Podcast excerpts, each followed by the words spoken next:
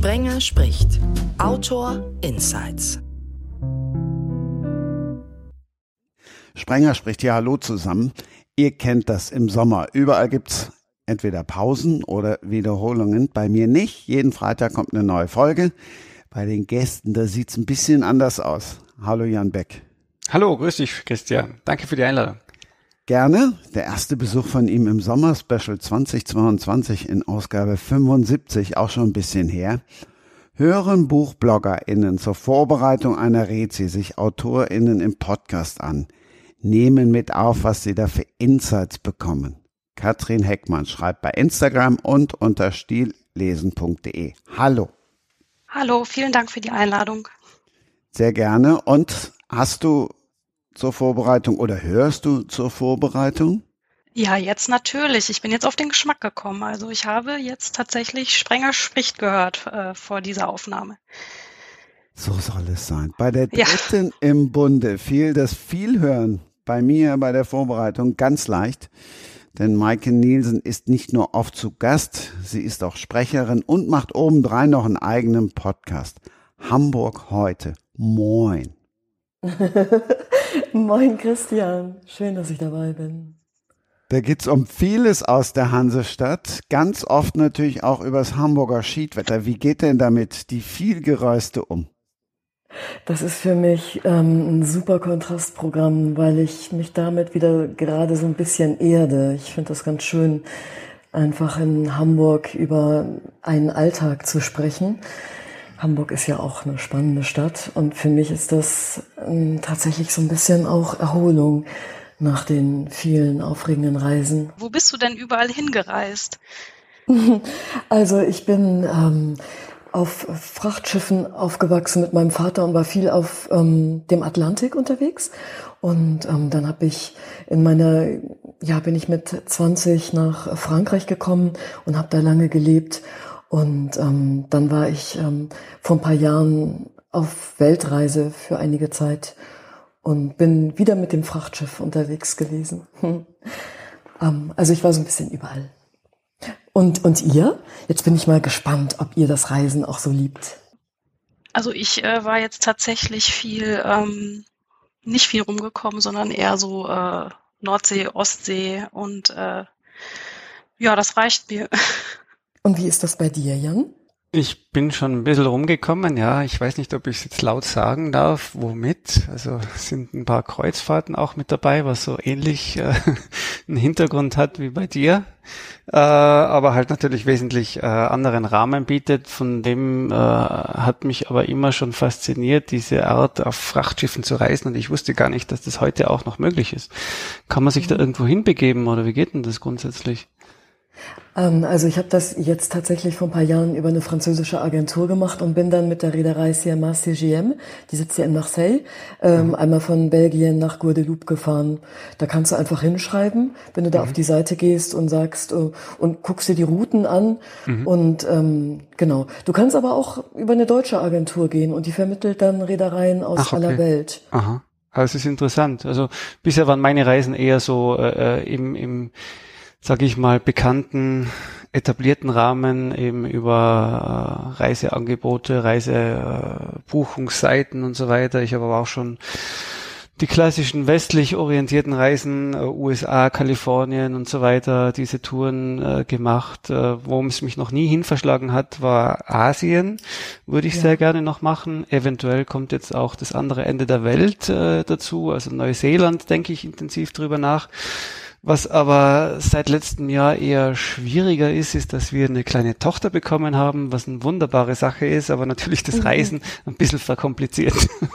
also ja. Es könnte sein, dass wir mal kleinere Brötchen backen, aber äh, es wäre doch auch ein verrücktes Ding, wenn man mal länger nach Neuseeland oder so irgendwo hinfährt und, und mal die Welt, gerade wenn sie noch so jung ist, auch äh, eine ganz andere Seite der Welt kennenlernt und die Freiheiten nützt, die auch die Karenzzeit zum Beispiel bietet. Also meine Partnerin ist noch beurlaubt sozusagen, Mutterschutz, ich weiß nicht, wie es in Deutschland genau heißt, bei uns ist es die Karenz. Mhm. Äh, und äh, das bietet natürlich schon Freiheiten, die du dann als Berufstätiger nicht mehr hast. Wenn du jetzt dann sechs mhm. Wochen weg musst, dann wird jeder Arbeitgeber sagen, geht's noch?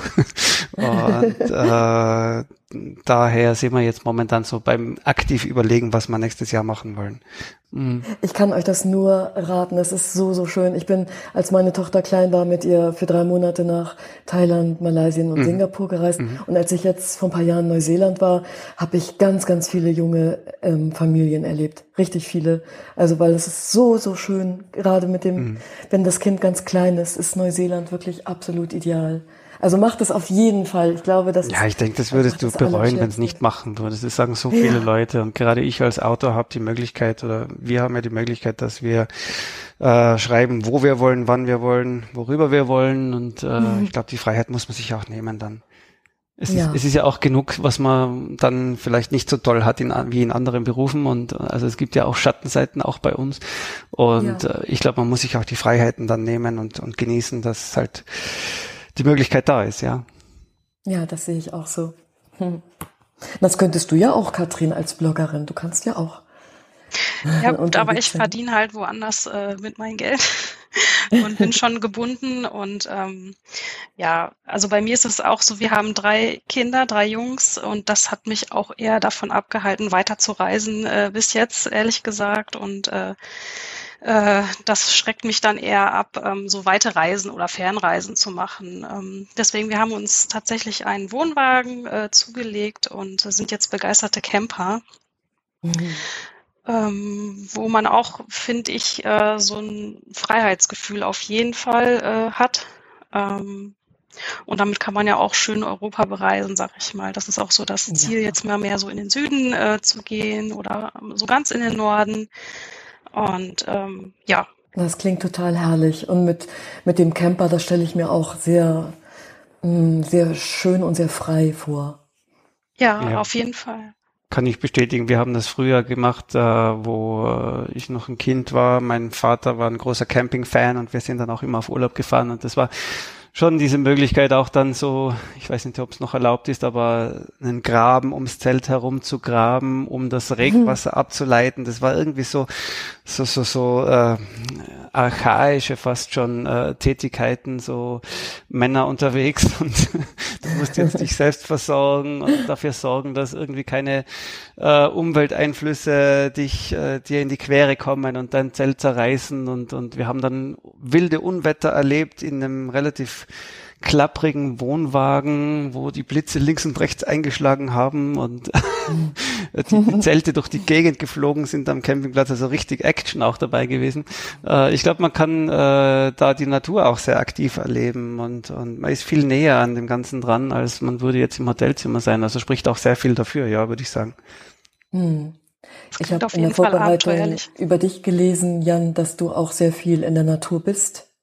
Ja, bin ich sehr gerne. Also ähm, ich lebe ja in Innsbruck, wo wir die Natur äh, auch äh, vertikal vor der Nase haben und nur mal vor die Tür raus müssen und dann gleich mal der nächste Berg vor der Tür steht und ähm, da kann man nicht nur sehr viel sporteln, sondern auch sehr viel Natur erleben, in den Wald gehen, äh, abschalten, Kraft tanken, Ideen sammeln, tatsächlich kommen mir viele Ideen für die Bücher auch im Wald. Und ja, ich weiß das sehr zu schätzen, die Möglichkeiten und nütze es auch aktiv. Mhm. Ja, das kann ich sehr, sehr gut verstehen. Das geht mir auch so. Ja. Also ich bin auch gerne in der Natur unterwegs. Das, äh, und wenn ich nur im Garten, äh, also ich habe einen Garten und dann da ein bisschen äh, in der Erde wühle, das hört sich vielleicht verrückt an, aber danach fühle ich mich auch tatsächlich total geerdet und mhm. ruhig und ähm, ja, oder so ein Waldspaziergang, der holt einen auch nochmal so richtig runter. Ne? Mhm. mhm. Ja, oder eben auf dem Meer unterwegs sein. Ne? Das finde ich ja. so schön, wenn man die Elemente so spürt. Ja, es ist toll. Also auch am Kreuzfahrtschiff, glaube ich, äh, wir haben auch schon verschiedene Seegänge erlebt und, und äh, Stürme durchgemacht und äh, es auf der anderen Seite dann wieder dieses ruhige, endlose bis zum Horizont sehen können, die Wolkenformationen, die es am Meer gibt, die doch sehr anders sind, als ich sie hier in den Alpen sehe.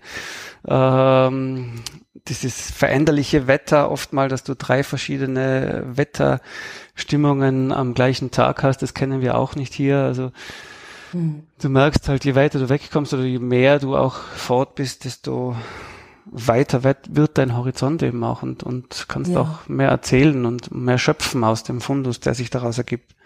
Ja. Weißt du, wie wir auf dem Frachtschiff immer die Kreuzfahrtschiffe genannt haben? Musikdampfer. Ja. Warst du auch auf dem Frachtschiff früher? Ja. Ohne dass ich jemals auf einem Frachtschiff gewesen wäre, hätte es wahrscheinlich noch Jahre gedauert, bis ich die kapverdischen Inseln kennengelernt hätte. Weil mhm. einmal quer über den Atlantik und du hast ja nirgendwo, klar, da draußen hast du, ist wie in Deutschland, hast du nirgendwo Netz auf dem Wasser. Mhm. Und dann fuhr das Schiff plötzlich langsamer und ich habe gefragt, was ist los? Und dann standen oben alle an Bord und haben dann mit dem Handy telefoniert und dann guckte man hinten rüber auf die kapverdischen Inseln. Und diesen Urlaub, ich werde die nie vergessen. Ursprünglich sollte der vier Wochen dauern, nachher waren es sieben Wochen, weil das Schiff dann nochmal kaputt war. Dann die beste Werft war in Curacao. Dann fuhr das Schiff dann noch, in, also fuhr wieder zurück nach Curacao und dann hatten wir da eine Woche Aufenthalt. Oder ich war alleine auf diesem Frachtschiff. Das ist schon sehr speziell. Also als ich das in der Vorbereitung gelesen habe, Maiken, habe ich sofort gedacht, ach, also äh, das erinnert mich total an meine letzte Fahrt auf dem Frachtschiff. Und zwar waren wir von Belgien aus unterwegs im Winteratlantik, waren schwer beladen und mussten zwei Tage nachdem wir abgelegt hatten, die Maschine stoppen. Und das Schiff, das schwankte hin und her. Und ja, wir hatten kein WLAN und mussten dann zu den ersten SOS-Manövern ansetzen, um in die Rettungsboote zu gelangen. Und ich hatte an Bord mein äh, Buch wollte ich zu Ende schreiben und war im letzten Kapitel und dachte nur, oh, wenn wir jetzt untergehen, dann kann ich noch nicht mal mehr das fertige Manuskript abschicken. Dann hast du ja, auch eine unvollendete. genau, und erst danach habe ich gedacht, hm, und ich kann mich dann irgendwie auch nicht mehr. Also ich, mich gibt's dann auch nicht mehr. Ja, du musst jetzt äh. eine KI fertig schreiben für dich. Nein, das geht nicht. Eine KI geht kann nicht. mich nicht ersetzen. Nee. ich weiß nicht, welche nachfolgenden Generationen auf solche Ideen dort kommen eines Tages. Das ist dann, schreib mir das hoffe. bessere Buch von Mike Nielsen. oh mein Gott, ich hoffe, oh, schlimm. Ja, das sind, das nee. sind so Gedanken momentan. Ich hoffe, das Copyright gilt auch für uns nach unserem Ableben. ja. Nochmal zurück aufs Frachtschiff, weil wir ja auch gelernt haben, dass ihr alle Eltern seid. Maiken ist ja auf dem Frachtschiff sogar unterrichtet worden. Könntet ihr euch das vorstellen? Also ich könnte mir das nicht vorstellen. Immer unterwegs sein und so. Ich brauche irgendwie meine Base und äh, ich stelle mir das auch schwierig vor, wenn man so eins zu eins Unterricht hat. Äh, da kann man ja gar nicht schummeln oder so. Ich fände es schon aufregend. Äh, ich weiß noch nicht, wie es dann auf die Dauer ist. Und äh, wer hat denn den Unterricht da gemacht? Einfach die, die Mama die wahrscheinlich, gell? Die Eltern, genau. Ja, und mein Vater auch, genau. Also sie haben sich abgewechselt. Ja. In den ersten Jahren war meine, war meine Mama noch dabei, aber sie wurde hm. so oft seekrank und später war ich mit meinem Papa allein. Okay. Ach, und ähm, okay. ich bin dann zunehmend in die Schule gegangen, aber ich war so ein bisschen Außenseiterin dann, ne? weil ich war dann immer die, die eigentlich nie da war und die anderen Kinder haben sich immer gefragt, was, wer ist, denn, wer ist denn dieses Mädchen, was macht die in unserer Klasse und warum ist die so komisch? ja, aber ist sicher cool. Also Warum nicht? Äh, es, es hängt, glaube ich, immer von den Umständen ab, wie du lebst, wo du lebst. Und, und es ist ja in vielen Ländern auch gang und gäbe, dass man Fernunterricht hat. Das war ja in Australien schon vor, vor 20, 30 Jahren oder schon viel länger her der Fall. Und, mhm. und für die ist es auch nichts Besonderes. Also ich glaube, es hängt immer davon ab, äh, welche Möglichkeiten du hast. Und äh, finde das auch cool, wenn man das machen kann oder einen alternativen Lebensweg gehen kann und nicht so ist wie, wie äh, 1000 oder wie, wie die 99 Prozent der Leute. Hm.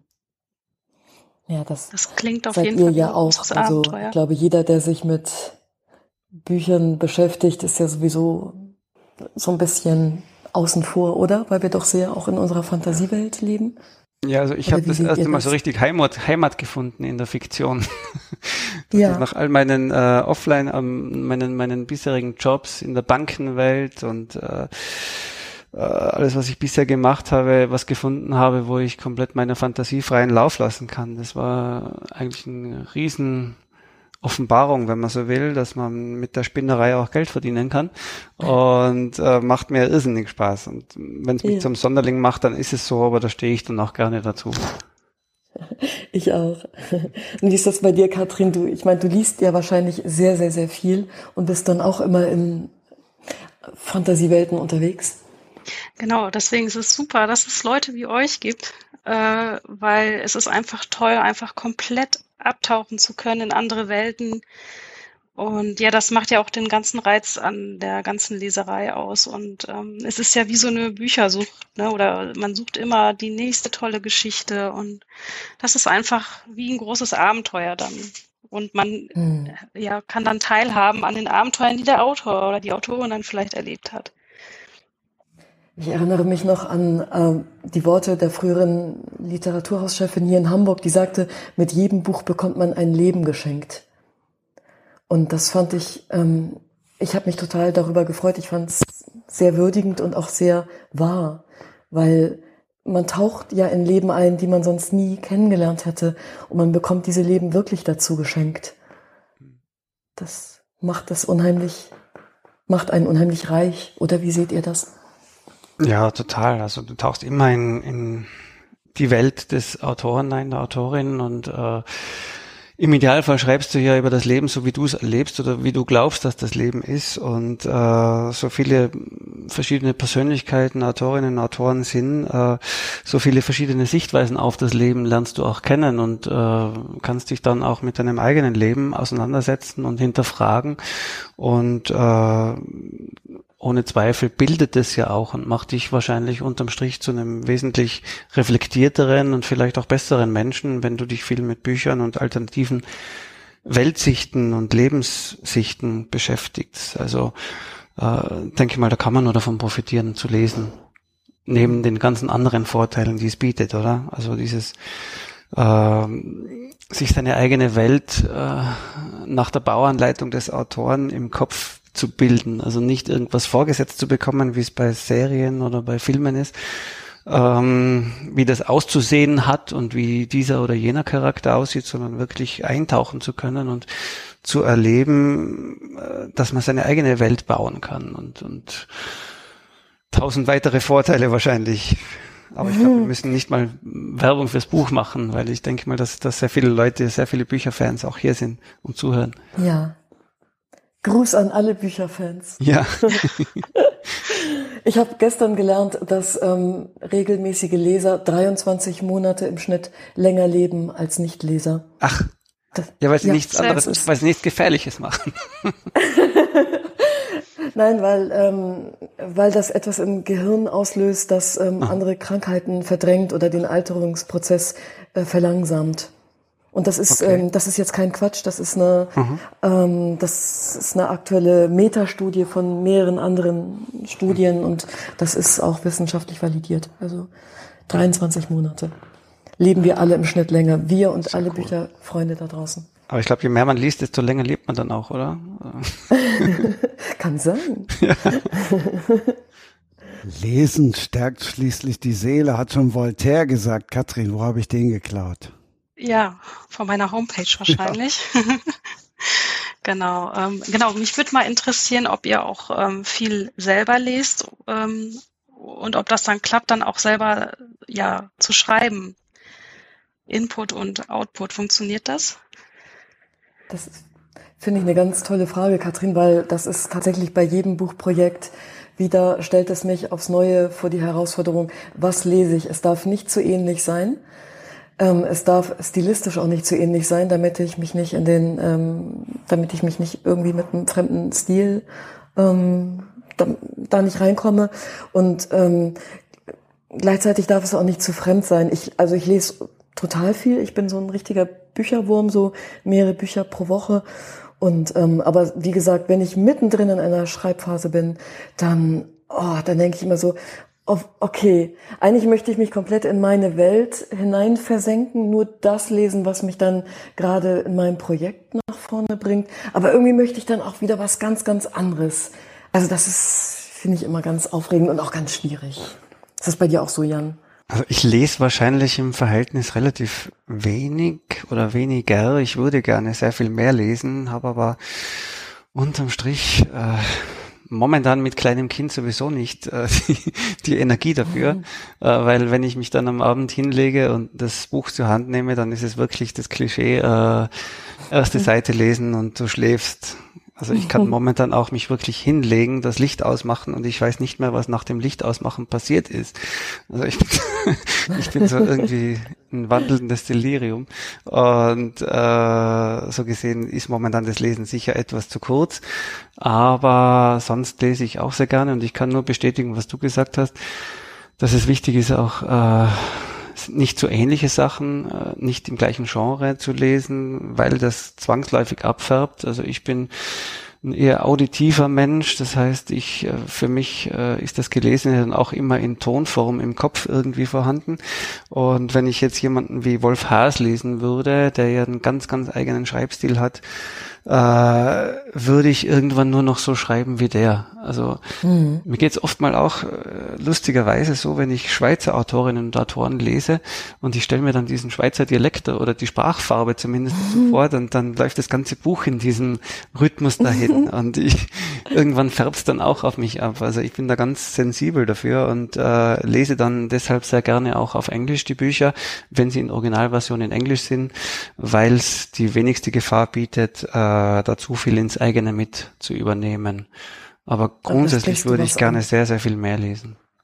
Ja, da sprichst du was an. Ich lese auch überwiegend auf Englisch und ähm, muss mir immer wieder meine Muttersprache zurückerkämpfen. Also ich habe mal zwischendurch acht Jahre lang gar kein Deutsch gesprochen und ähm, fand's dann, hab richtig gemerkt, oh, jetzt geht mir mein Werkzeug verloren und mein Werkzeug ist die deutsche Sprache. Mhm. Du sprichst aber sonst Französisch, oder? Französisch und Englisch ja. und ja. Italienisch und Dänisch. Okay. Ach, da, genau, du hast ja so viele, genau. Cool. Dänisch. Eine haben wir noch vergessen, weil ich die Geschichte so krass finde. Wenn du in Frankreich lebst, auf Englisch Chinesisch lernst. Ja. Das hast du dir gemerkt.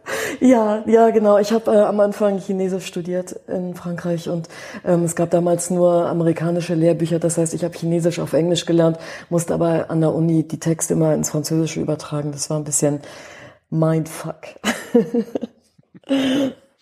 Jan, ich wollte dich nicht unterbrechen. Sorry, du warst gerade bei den Sprachen stehen geblieben. Nee, du, alles gut. ich finde ich find's, du nicht ich mal Hochdeutsch kannst, oder?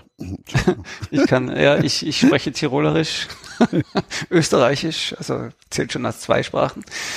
Nee, äh, ich äh, spreche auch, äh, ich versuche ein bisschen auch Französisch zu sprechen, aber bin wirklich weit entfernt vom Konversationsniveau.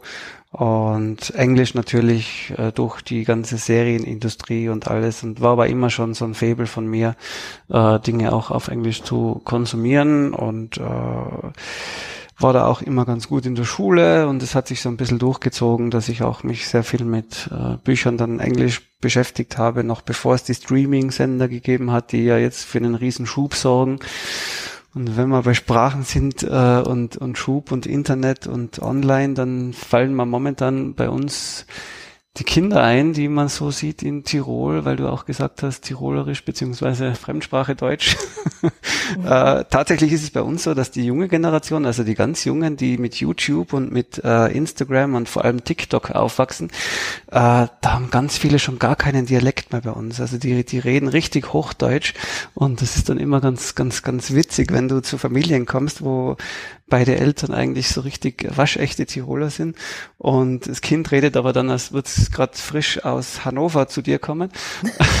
dann, dann, dann ist es schon ganz cool. Und, äh, weiß, man kann es sehen, wie man will. Gell? Also mir ist es relativ, äh, ich, ich bin da jetzt nicht kritisch in der Hinsicht. Äh, ich denke mal, dass die Kinder auch Tirolerisch sprechen können, wenn sie wollen. Sie wollen noch nicht aber ähm, es, es zeigt schon, wo die Welt auch irgendwie, wie die Welt funktioniert und wo das mit den Sprachen so hingeht und wie das klappen kann. Und ja, also eine Ach, kleine Anekdote am Rande. Die Beobachtung. Ja. Mhm. Und ich finde Österreichisch so schön, vor allem das Wienerische, das mag ich unheimlich gern hören. Mhm. Das kann ich leider so ich kann es zwar imitieren, aber im Alltag findet man es bei uns eher nicht. ja, das glaube ich. Aber ich mag Wir haben ja Spannungen zwischen, zwischen den Bundesländern. Also so wie es bei euch vielleicht ah, ja, Spannungen gibt, gibt es bei uns in Österreich auch Spannungen und die Nordost, äh, Nordost, die West-Ost-Achse ist so ein bisschen eine Spannungszone, wenn man so will. Wobei wir den Vorteil haben, die, die, die Tiroler werden in Wien gemocht, aber nicht umgekehrt. Also wir mögen die Wiener nicht. Das ist so das klassische Klischee. Und äh, ja, aber. Das ist ein bisschen die mit den Deutschen und den Franzosen früher immer gewesen. Ne? Die Deutschen mochten immer Frankreich, aber mhm. die Franzosen mochten die Deutschen nicht. Ja, man hört es doch immer noch so ein bisschen, oder? Wenn du auch nach Frankreich auf Urlaub fährst und da musst schon ein bisschen aufpassen, dass gut Französisch sprichst und so. Ich habe es zumindest auch selbst erlebt in vor vor, ich weiß nicht, wann war das vor 30 Jahren irgendwann, wo wir Matura-Reise gemacht haben, also Abiturreise, äh, war es dann doch schon auch zu bemerken, dass du äh, dich warm anziehen hast müssten, wenn du nicht richtig gut Französisch gesprochen hast und dann nach dem Weg gefragt hast und so. Also die klassischen Klischees haben sich damals schon noch bestätigt. Aber ja, aber das ist heute ganz anders. Schon? Ja, total anders. Also ich kenne es auch so komplett, weil ich war ja in den 80ern in Frankreich mhm. und äh, musste nicht nur schnell Französisch lernen, sondern auch möglichst schnell akzentfrei Französisch sprechen, damit ich nicht äh, so gemobbt werde von den Leuten, so von wegen, hm, was bist du denn für eine, eine Deutsche? Aber heute ist es überhaupt nicht mehr so, ganz im Gegenteil. Okay. Also wir sind so im Ansehen gestiegen in Frankreich. Also mittlerweile ist es so richtig, wow, du bist Deutsche. Wie bekommt ihr das hin in eurem Land? ihr seid ja so wahnsinnig erfolgreich und äh, diszipliniert und so weiter. Das okay. hat sich komplett gedreht. Aha. Also ich habe das auch noch beim Schüleraustausch äh, erlebt in Frankreich. Da waren wir in Rennes. Da äh, hat uns die Lehrerin auch gesagt, nehmt mal schön äh, Gastgeschenke auch für die Familie mit. Und da haben wir dann auch, äh, habe ich quasi den Opa da von diesem Bauernhof auch mit einer Flasche Korn bestochen und das hat ihm aber geschmeckt und dann war auch alles gut. Aber ansonsten habe ich auch eher ja Ablehnung etwas gespürt. Auf Wann war Fall das? Vor 20, vor 20 Jahren, ja, über okay. 20 Jahre schon mittlerweile. okay. Ja. Ja, das war damals so, ja. Ja, aber ist ja schön, wenn es jetzt anders ist. Mit einer Flasche mhm. Korn ist die Welt wieder in Ordnung. ja. Universal. Die sollte man sowieso immer dabei haben auf Reisen. Ich erinnere, ja. als ich mal durch Finnland gefahren bin mit dem Wohnmobil, hatte ich auch eine Flasche Schnaps dabei ah. für den Fall, dass unser Auto kaputt geht. Und das hat sich tatsächlich ähm, als sehr nützlich erwiesen. Okay, aber nicht indem du den, das Korn in die, in die Maschine gekippt hast. Nein, aber es war schwer, äh, also jemanden zu finden, der das Auto repariert. Aber als wir dann ah. die Flasche Schnaps heraus. Ah ja, okay. Also, okay, nee, dann bin ich bereit. Ich weiß es noch von Indien. Wir waren mal, äh, ich war mal mit zwei Kollegen drei Wochen lang in Indien und da ist uns geraten worden, eine Flasche Whisky mitzunehmen, einfach auch um allfällige Magenverstimmungen und so weiter hintanzuhalten, weil es ja eine ganz andere Ernährung ist und du die erstmal mhm. gewöhnen musst. Und ich habe dann aber Sodbrennen vom Whisky bekommen, also war irgendwie eher kontraproduktiv. Naja, die harten Getränke. Mhm. Jan, weil du eben gesagt hast, du kommst nicht zum Lesen, dann sag uns doch mal, wie alt das Kind ist. Das Kind ist jetzt äh, zehn Monate alt. Also es ja, fängt okay, gerade an, so ein bisschen die Gehversuche zu machen und äh, spricht schon so ein paar Silben, so diese klassischen Te und Mama, Mama, Papa, Papa. Und ist wahnsinnig toll zu beobachten, aber natürlich auch je mobiler, desto anstrengender du musst ja auch hinterherkommen. Und ich bin ja auch nicht mehr der Jüngste mit meinen bald 48 und äh, ja, da ist schon eine gewisse Herausforderung. Wobei ganz so schlimm ist es jetzt auch wieder nicht. Also ich kokettiere ein bisschen damit. Mhm. Aber ein tolles Erlebnis, auf jeden Fall. Mhm. Kinder sind sowieso das Beste. Katrin, hau drauf, drei Kinder und du liest zehn Bücher im Monat. ja, irgendwo muss man ja zur Ruhe kommen. Sag ich mal, hier ist immer viel los. Action in der Bude. Und ähm, ich setze mich dann gerne in den Garten, in den Strandkorb und lese, während die anderen um mich rumhüpfen, sag ich mal so. ähm, um dann auch mal zwischendurch eine Auszeit zu haben. Mhm. Genau. Aber Kinder sind einfach toll und ich lese auch viel mit Kindern und äh, auch mit meinen eigenen. Und äh, tatsächlich, unsere Kinder lesen auch alle. Weil man sagt immer, Jungs, die lesen ja sowieso nicht, aber wir haben es irgendwie geschafft. Vielleicht muss man es ihnen auch vorleben, ähm, ja. dass die alle gerne lesen. Ähm, tatsächlich, der Große liest auch schon äh, Thriller. Äh, Finde mhm. ich jetzt ziemlich cool. Da kann man sich die Bücher dann irgendwann auch schon teilen. Dann sag uns allen aber noch, wie groß der Große ist und wie die Orgelpfeifen dann runtergehen. Also der Große wird jetzt 15 und ist tatsächlich schon äh, fast so groß wie sein Papa mit 1,80 und Schuhgröße wow. 47. Ich weiß auch nicht, wo der noch äh, hin möchte. Ja, der äh, Zweite, der wird jetzt 13 und ist noch, äh, hat mich noch nicht eingeholt. Äh, ich bin 1,70 und der Kleine, ähm, ja, der ist mit vier Jahren noch sehr lebendig und äh, aufgeweckt. Aber das ist auch gut so. Dann wird's auch nicht langweilig. Jan, merkst du was? Nee. Ah, ich hab noch was vor, oder, oder was? Nee. Ja, hast noch was vor und, ja. äh, und lesen geht auch mit drei Kindern noch viel. Geht auch mit drei Kindern, ja, weißt du, ich bin, also die, die Leidensgrenze ist, ist eine sehr individuelle Sache. Und äh, nee, also jetzt für mich ist es momentan in dieser Phase jetzt einfach so, ich, ich versuche möglichst viel Zeit mit dem Kind zu verbringen, möglichst viel auch aufzusaugen, mir zu merken, weil wer weiß, ob, ob noch ein Kind kommt. Und äh, ich denke mal, das ist was, äh, ich stelle mir schon hin und wieder mal vor, wie ist es dann eines Tages, wenn es zu Ende geht.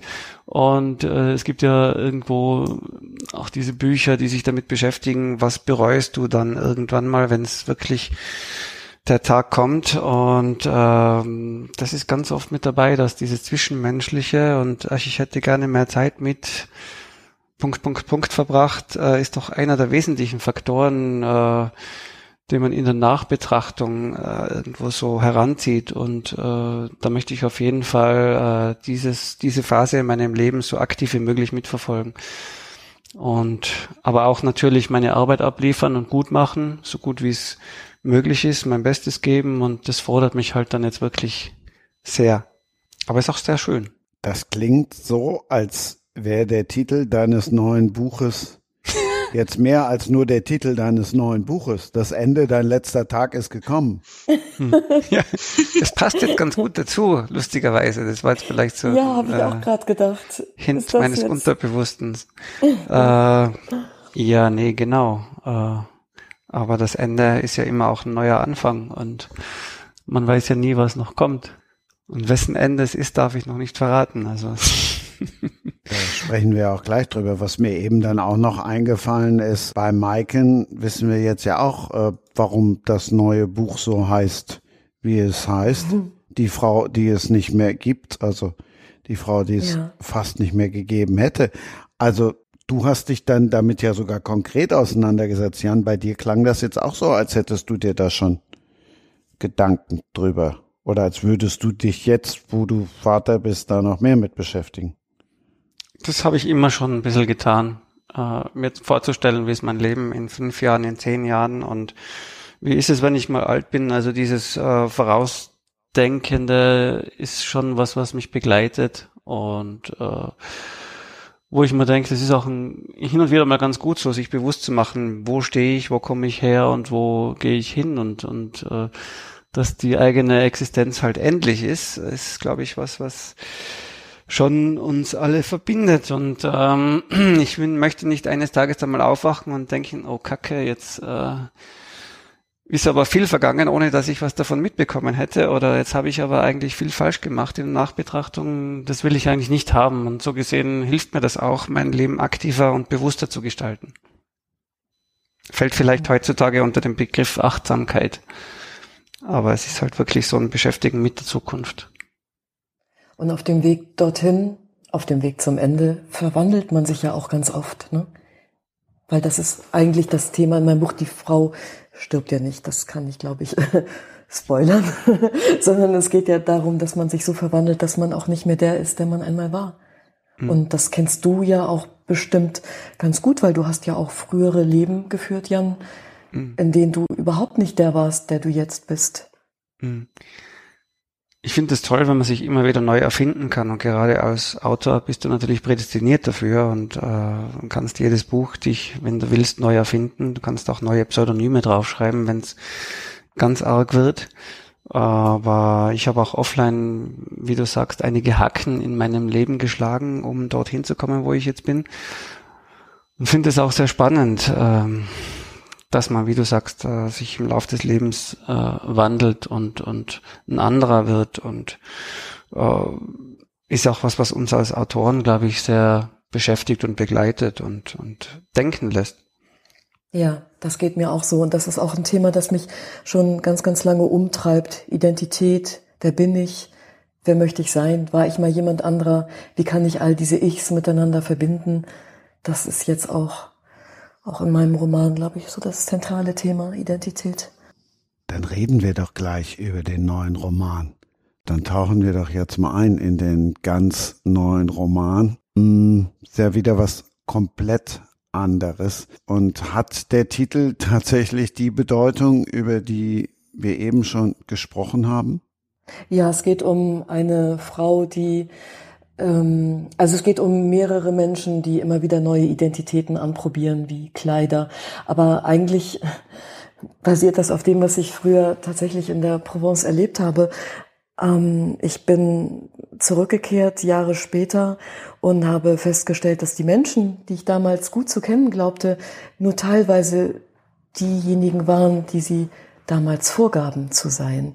Und das hat mich auf die Idee gebracht, diesen Roman zu schreiben, weil mich eben Identität sowieso total umtreibt, weil ich das total spannend finde, sich auch im Laufe seines Lebens neu zu erfinden oder in neue Rollen zu schlüpfen. Und hier geht es eben um eine Frau, die hm, damals eine sehr, sehr gute Freundin hatte und diese Freundin verschwindet. Wohin werde ich jetzt nicht sagen, aber sie ist auf einmal weg und sie ist über Jahrzehnte weg. Und ähm, sie stellt im Nachhinein fest, dass sie nie die war, die sie damals vorgab zu sein. Aber das Thema Identität taucht, glaube ich, so an ganz, ganz vielen Punkten auf, weil meine Hauptfigur ist Fotografin und es geht auch darum, wie sie Menschen darstellt. Was, wie, wie nimmt sie die Menschen so auf, dass die Persönlichkeit, die sie darstellen wollen, in den Vordergrund tritt? Oder möchte sie überhaupt, dass es diese Persönlichkeit ist? Sieht sie vielleicht auch etwas ganz anderes in den Menschen? Genau, darum geht's. Wir wollen noch ein bisschen mehr hören. Okay. Ja, also, was möchtet ihr denn wissen? Vielleicht möchtet ihr etwas wissen über die Provence, wie sie damals war in den 80ern? Bitte gerne, aber wir möchten natürlich noch ein bisschen mehr aus dem Buch wissen.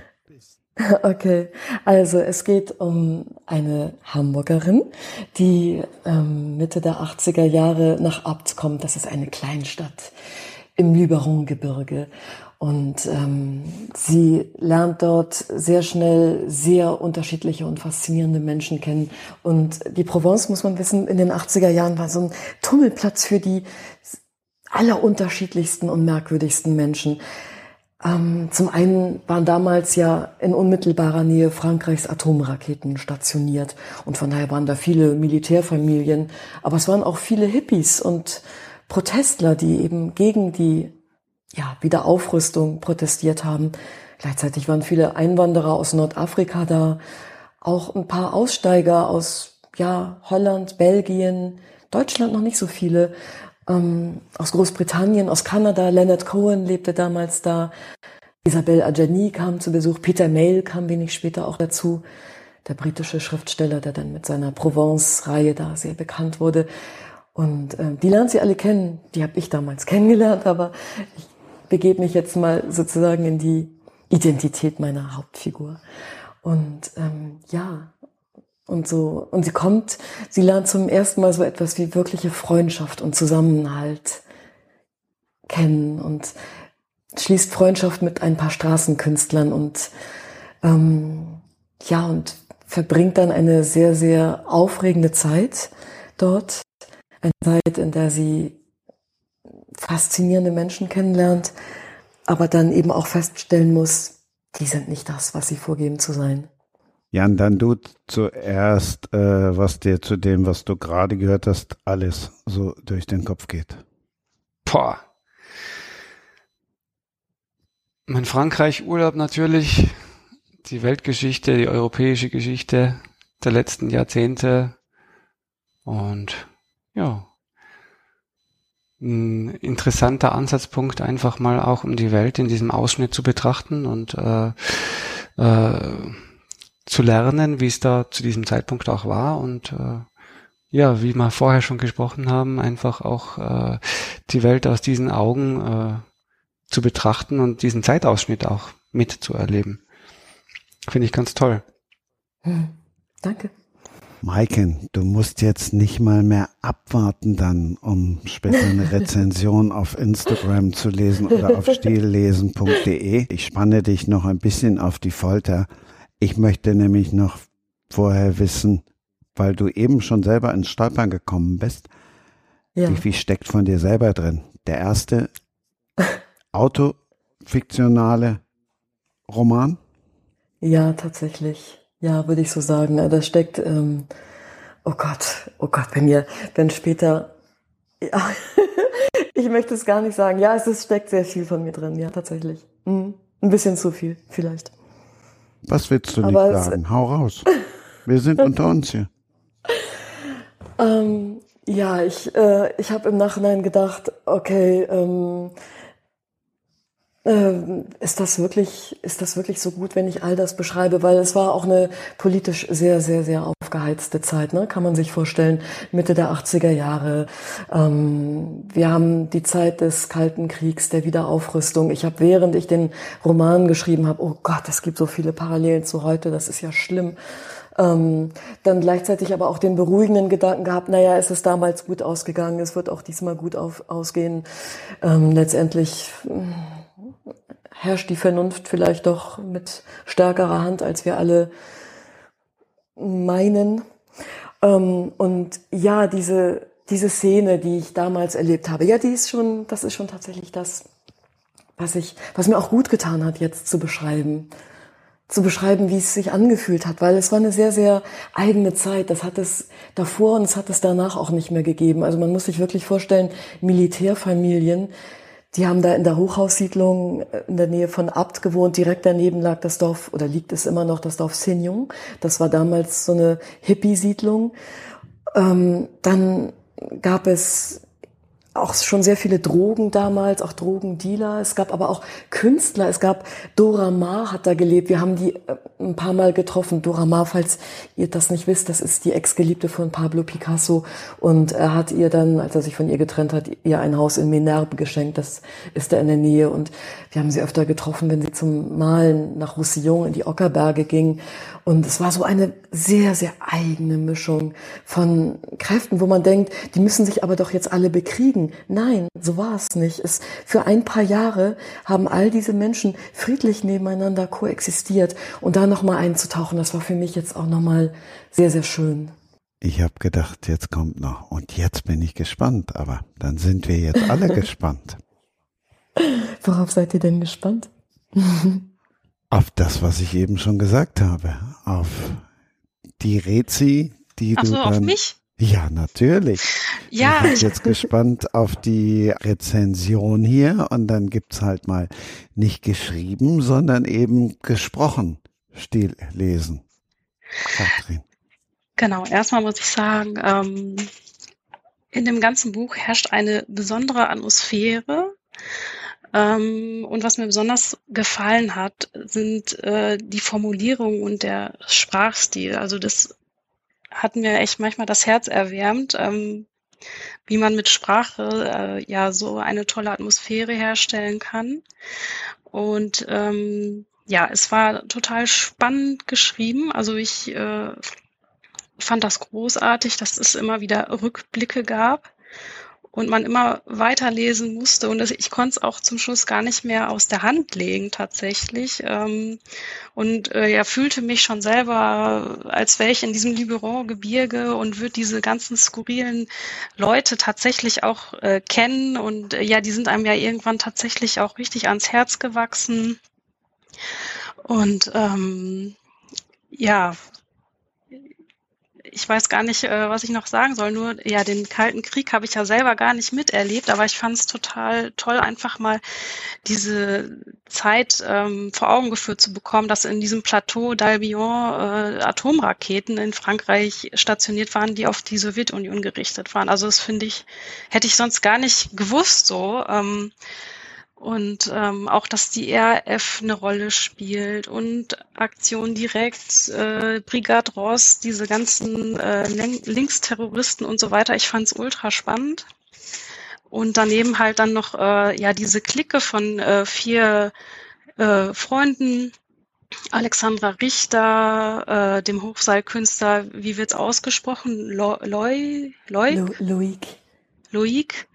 Dann noch Phantomas und Mado und ja, die erleben dann einen richtig tollen Sommer und ja, wie gesagt, äh, mit skurrilen Leuten, mit Atmosphäre, mit französischem Essen äh, und äh, auch UFOs spielen eine Rolle, was ich total auflockernd und lustig fand. Und ähm, ich muss sagen, diese ganze Zeit äh, und Atmosphäre, die kam einfach super rüber. Oh, Katrin, danke. Gerne. Wie endet das dann in der Rezi? Was steht unten drunter? Machst du das für alle, die dich jetzt vielleicht noch nicht kennen? Gibt es zehn Sterne? Gibt es acht Pfeile, fünf Herzchen oder gibt es eine Leseempfehlung? Es gibt eine ja, Leseempfehlung und ich würde auch fünf von fünf Sternen ähm, vergeben, ja. Oh, Oh, danke schön. Ja, gerne. Oh. Ich freue mich sehr. Ich hoffe, ich habe jetzt auch nichts vergessen, aber ich werde es auch noch mal alles verschriftlichen und dann ähm, ja, hm. sieht man das auf dem Blog. Ja. ja, du hast die Freundschaft auch erwähnt und die, die war mir auch sehr wichtig. Also ich habe nachher auch, es war ursprünglich gar nicht so geplant, aber ich habe nachher gedacht, oh, dieses, eigentlich habe ich jetzt so eine Hommage an die Freundschaft geschrieben. Weil ja. Freundschaft, ja, es ist vielleicht auch das, was einen dann über so Konflikte trägt, ne? Auch über so schwierige Zeiten, wie sie damals geherrscht haben und heute eigentlich auch wieder herrschen. Ja, also es kommt auf jeden Fall, also hat mich total berührt und es kam auch total an.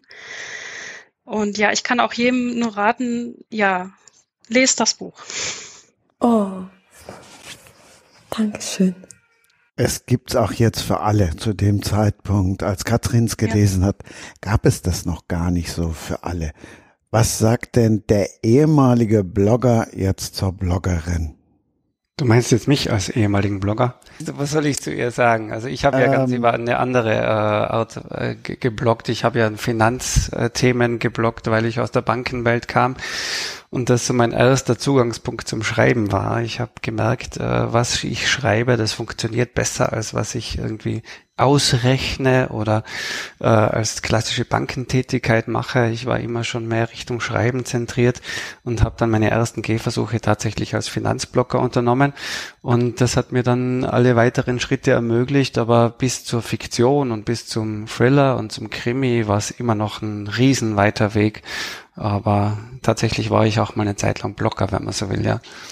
Du hast dich ja schon ganz schön oft gewandelt, ne Jan?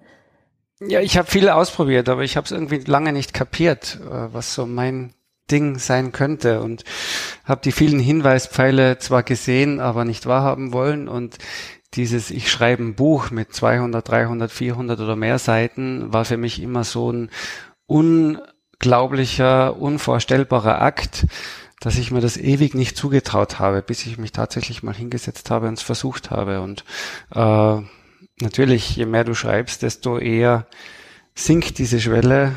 Und ähm, ja, war aber wirklich ein weiter Weg bei mir. Und was hat denn letztendlich den Ausschlag dafür gegeben, dass du Bücher schreibst?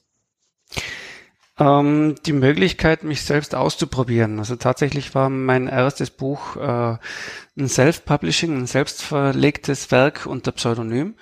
Und äh, ich hätte sonst nicht äh, gewagt oder nicht die Arbeit, die Strapazen und alles auf mich genommen, auch wahrscheinlich, wenn ich äh, einen Verlag suchen hätte müssen, wo es diese ganzen Geschichten gibt von, ich habe nach, keine Ahnung, 100 äh, Manuskripte verschickt und es kamen nur Absagen und so weiter. Diese ganzen äh, Erfahrungsberichte sind ja so prägend, dass man sich dann irgendwann selber auch gar nicht zutraut, uh, beziehungsweise den Sinn auch nicht mehr sieht. Ich habe damals auch andere Dinge gemacht. Ich habe ein Webdesign-Firma geleitet und, und äh, da auch äh, ganz gut damit verdient und äh, dieses Autorendasein, wo du doch äh, eher immer, ja, jetzt nicht unbedingt an der Armut, Arm, Armutsgrenze bist, aber doch schauen musst, wo du bleibst, äh, war für mich schon was, äh, was in Summe eine,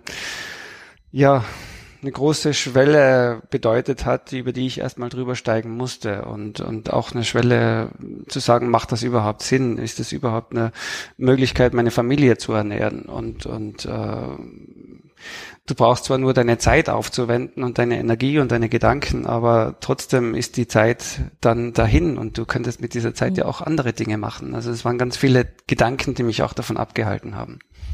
Hm, Aber letztlich bin ich froh, dass ich da gelandet bin, wo ich bin, ja. Hm. Ich habe mal auf Lovely Books über dich gelesen, mit den tiefen Abgründen der menschlichen Seele kennt er sich bestens aus. Wieso? Das, ach, ich glaube, das sind so, so diese Schlagwörter, diese Taglines und so weiter, die sich die Marketingabteilung im Verlag ausdenkt. äh, so. Ich glaube, wenn du dich mit, mit Gewalt und Gewaltverbrechen auch in der Fiktion beschäftigst, dann äh, ist es, glaube ich, zwangsläufig auch, dass du dich mit äh, Abgründen auseinandersetzt und, und dir die Frage stellst, wie kann ein Mensch so werden und dir natürlich auch äh, Beispiele aus der realen Welt holst und so unfassbar sie sein, sind, so, so äh, kreativ und, und speziell sind sie auf der anderen Seite auch, um eben auch die Welt mal aus einer ganz anderen Perspektive zu sehen. Und, und es das heißt ja nicht, dass man so unbedingt so werden muss, aber äh, ich denke mal, es hat schon seinen Reiz, sich mit dem Bösen auch auseinanderzusetzen. Mhm. Bist du eigentlich Strafrechtler? Du bist ja Jurist, ne? Ich bin Jurist, habe aber nie juristisch gearbeitet. Also ich habe mein Studium fertig gemacht, ich habe im Strafrecht abgeschlossen und bin dann quasi eins zu eins in die Bank gegangen und habe dort Finanz äh, gemacht und äh, Kunden betreut und mich mit Krediten auseinandergesetzt und diesem Ganzen. Also tatsächlich war das Just-Studium mehr oder weniger für die Katz. Mhm. Aber und, und so diese Thriller, die du schreibst, machst du das auch, um eigenen Ängsten zu begegnen? Hat das für dich auch was Therapeutisches? Ich würde sagen eher weniger. Ähm, natürlich hat man immer Ängste äh, vor Dingen, die einem widerfahren können. Äh, mittlerweile gelten meine Ängste eher meiner Familie, also gerade jetzt auch meinem Kind. Da weiß ich und habe sehr stark so erfahren, äh, dass du da nicht nur viel Verantwortung bekommst, sondern auch sehr viel Angriffsfläche. Also ja. ich glaube, wenn dem Kind was passiert, ist es tausendmal schlimmer, als wenn dir selbst was passieren würde. Und, ja. und äh, ich kann mir das gar nicht vorstellen. Und da weiß ich, ich nicht, das, das wird mich vom einen auf den anderen Tag komplett aus der Bahn werfen. Und ja. davor habe ich sehr wohl Ängste, aber weniger, dass jetzt jemand kommt mich, und mich auf eine Art meuchelt, wie sie in meinen Büchern vorkommt. Das ist dann doch eher eine Abenteuerreise, die man so strickt, um ein spannendes Leseerlebnis zu bieten im besten Fall und äh, äh, hat jetzt mit reellen Verbrechen oder mit dem, ich gehe raus vor die Tür und mir passiert das, hat es relativ wenig zu tun, zum Glück. Hm. Du kommst auf deine Ideen im Wald, sagtest du vorhin.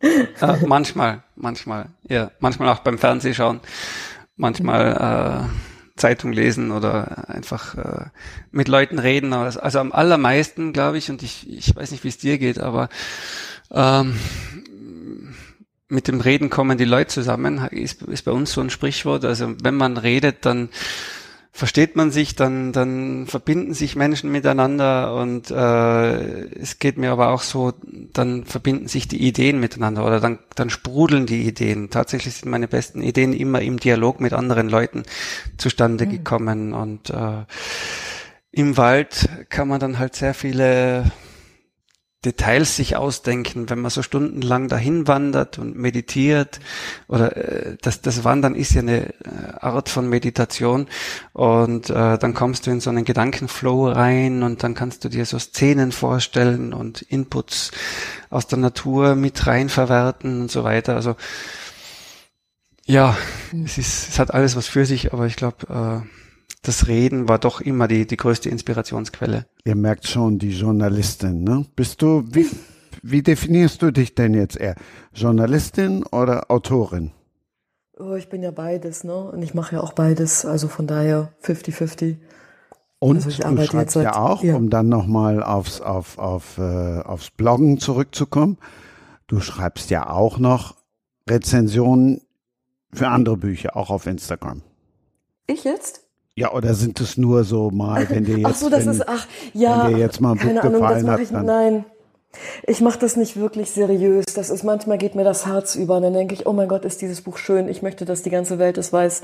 Aber wenn ich jetzt wirklich, nein, ich mache mich nicht wirklich daran. Also ähm, also da müsste ich ja auch überall das schreiben, was ich lese. Nee, das ist wirklich nur, wenn ich manchmal so im Überschwang der Gefühle mich hinsetze und denke, oh, ich will wirklich, dass die Welt weiß, was das hier Schönes ist. Ich würde, glaube ich, auch keine Verrisse posten. Also wenn mir ein Buch nicht gefällt, dann lasse ich das einfach. Aber wenn ich das so richtig, richtig schön finde, dann ha, richtig so, wow, ihr sollt es alle wissen. So hat das bei mir auch nee, mal ich mache ja sonst einfach nur Nachrichtenjournalismus, ne? Und äh, von daher, Jan, bin ich auch mit den äh, tiefen Abgründen der menschlichen Seele bekannt, weil. Ja, das glaube ich. So Als Nachrichtenjournalist, glaube ich, kommst du mit zwangsläufig in Verbindung, oh, ja. ich sag's dir, ganz ehrlich, gerade ja. als Nachrichtenjournalist, das ist einfach echt seit ein paar Jahren nicht mehr so richtig erfreulich, finde ich. Also es hat, nicht mehr hat normal. Mich immer ein bisschen, nee, es ist nicht mehr normal. Aber gut, deswegen haben wir ja auch die Bücherwelt und können uns woanders hinflüchten. Ja. Wie ist das, das bei dir, Dem Katrin? kann ich nur beipflichten. Ja. Ähm, ja, ich habe auch so angefangen, dass ich, äh, wenn ich begeistert war, weil ich ja immer schon viel gelesen habe, dann habe ich äh, das auch äh, aller Welt mitteilen wollen.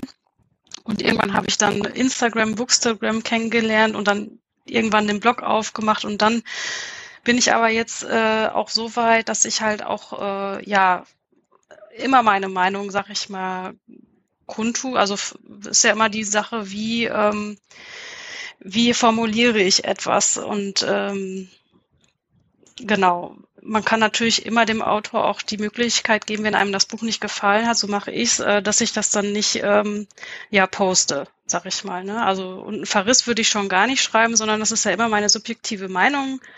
Aber ich finde auch, man äh, muss auch mal negative Sachen äh, lesen oder nicht immer. Also ich kenne Blogger, die schreiben nur fünf Sterne Rezensionen, weil sie Angst haben, sonst keine Rezensionsexemplare mehr zu bekommen. Und das ist auch nicht Sinn der Sache, finde ich. Äh, ja. So. Oh, das wusste ich gar nicht. Okay. Ja, hast dich zu früh gefreut, Maiken, hm? ich freue mich immer noch. Ich freue mich immer noch über das, was Katrin vorhin gesagt hat. Ah, das freut mich auch. Nein, wenn es mir nicht gefallen hätte, hätte ich das, äh, wie gesagt, auch gesagt. Hättest äh, du dich heute gedrückt irgendwie, ne? Oder hätte ich mich gedrückt, genau. Technische Nein. Probleme. genau. Aber genau, jeder hat ja irgendwie ja so auch so ein Gefühl und äh, ja. Das wusste ich jetzt auch nicht, dass tatsächlich welche dann nur fünf Sterne vergeben, damit sie auch nach wie vor noch Bücher bekommen.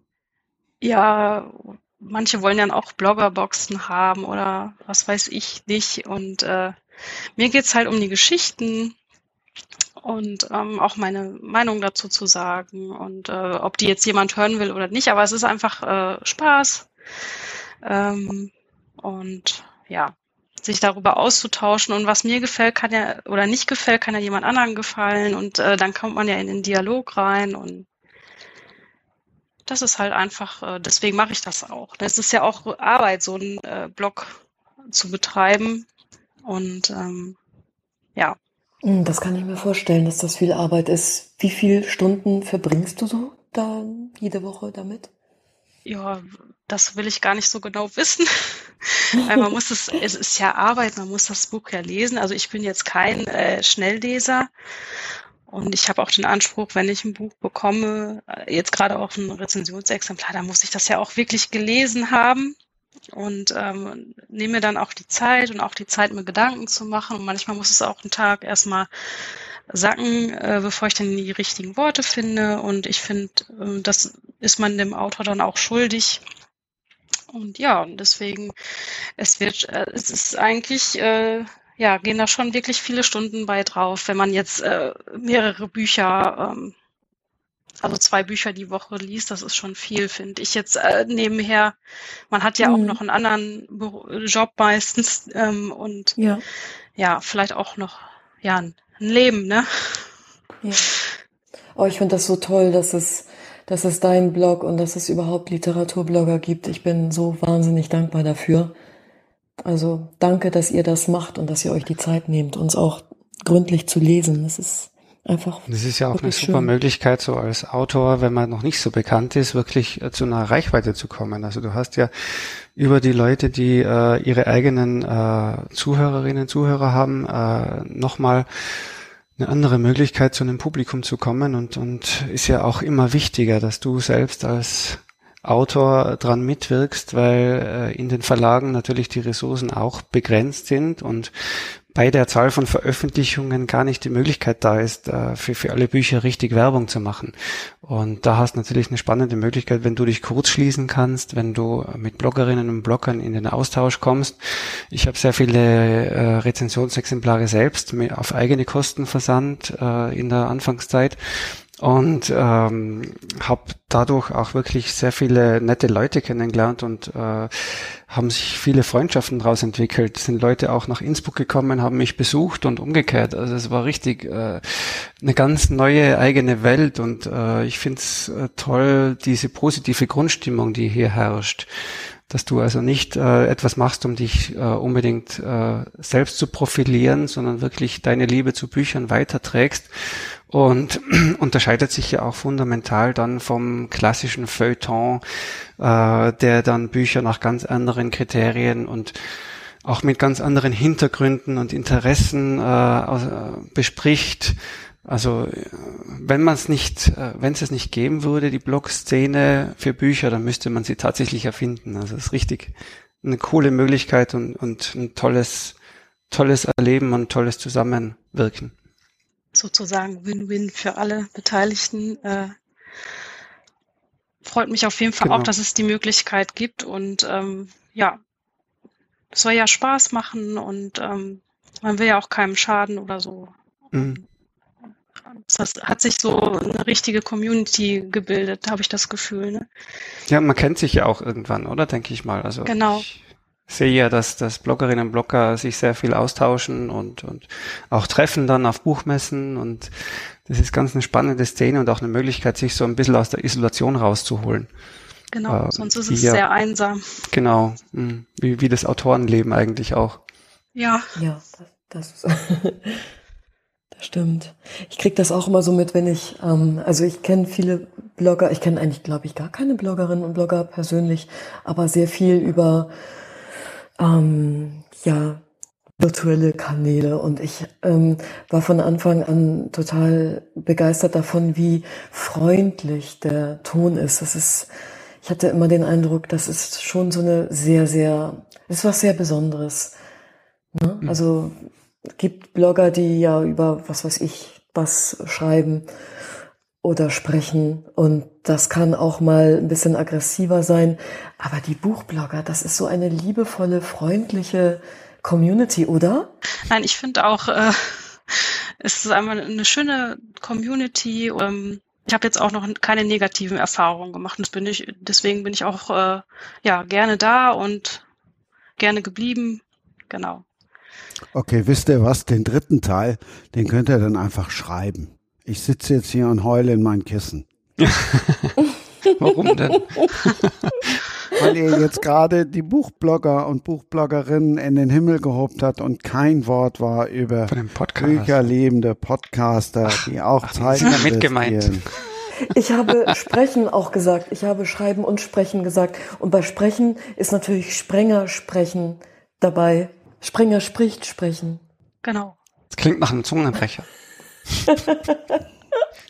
War jetzt genau. aber eher, also naja, ich, ich nehme das mal. gerade so die Kurve bekommen. Also, genau. Aber so ganz gerade, so ganz gerade die, die Kurve bekommen. Ach, es sind ja alle, wir meinen ja grundsätzlich die Möglichkeit und egal in welchem Veröffentlichungsformat du das Ganze machst. Hm. Also ich meine genauso die Podcasts mit. Also ist ja egal, ob man schreibt oder spricht und für jeden gibt es eben ein Medium, ne? Es gibt ja auch die, die TikToker, die Booktoker, äh, die das dann mit, mit Kurzfilmchen die, machen. Die kann man dann, den kann man sogar dazu äh, zugucken. Kennt ihr beispielsweise Theresa Reichel? Ich glaube, ich weiß, was du meinst, aber ich kenne sie nicht. Ich kenne sie auch nicht. Das ist, äh, die macht ähm, auf YouTube so ein Blog über oder Videoformat Vlog würde man dann glaube ich sagen ähm, über Klassiker und sie verreist ganz viele Klassiker. Also sie fordert im Grunde genommen neuen Literaturkanon Mhm. So, das ist ganz spannend. Ach nee, ich habe gedacht, also, äh, um, man kann ihr beim Lesen zugucken oder so. Gibt's ja auch diese Live-Videos, wo, wo Leute wirklich nur da sitzen und lesen. Oh, ah. das ist ja sehr meditativ. Ja. Du kannst anderen Leuten beim Lesen zusehen. Oh. Tatsache. Hm. Ich kann meine Website in meinem Wohnzimmer installieren. Um TikTok ging's auch in Ausgabe 127 in der Fantasy-Runde. Also da könnt ihr dann gern noch mal ein bisschen nachhören über TikToken. Ich bin jetzt auch nicht beleidigt. Hm, nur ein bisschen. Katrin darf dafür noch mal nachlegen. Also, Katrin hat vorher die Vorgänger, weil es gibt ja jetzt den vierten Band ah. und die hat vorher Band eins, zwei und drei nee extra nochmal gelesen in der Vorbereitung hier drauf. Und bevor wir dann über Band 2, 3 und 4 reden, Katrin, darfst du jetzt über den ersten Band reden. Ach so, ich darf über den ersten Band reden. Ähm, ja, den habe ich tatsächlich jetzt äh, auch ziemlich schnell gelesen. Ähm, ich habe ihn jetzt gerade hier nicht vorliegen. Ähm, es geht ja um äh, Tätowierungen und äh, UV-Licht und ähm, um das Spiel. Und ich muss ganz ehrlich sagen, äh, ich bin ja eigentlich nicht so zart beseitet, aber ich fand es schon an der Grenze äh, ja des Erträglichen, aber es war so gut gemacht, dass es erträglich war und es hat hm. mich super gefesselt okay. äh, und überrascht und ähm, genau. Deswegen, äh, was ich halt richtig toll fand, war der Einstieg äh, in die beiden Ermittler. Wir haben ja einmal Inga Björk, mhm. eine Schwedin, ähm, die eine abgründige Vergangenheit hat als Ex-Tattoo-Model mhm. und auch eine besondere Fähigkeit hat als ähm, wie heißt das nochmal? Super Recognizer. Super Recognizer. Also sie vergisst niemals ein Gesicht mhm. und kann sich durch die Datenbanken wühlen und die Gesichter erkennen.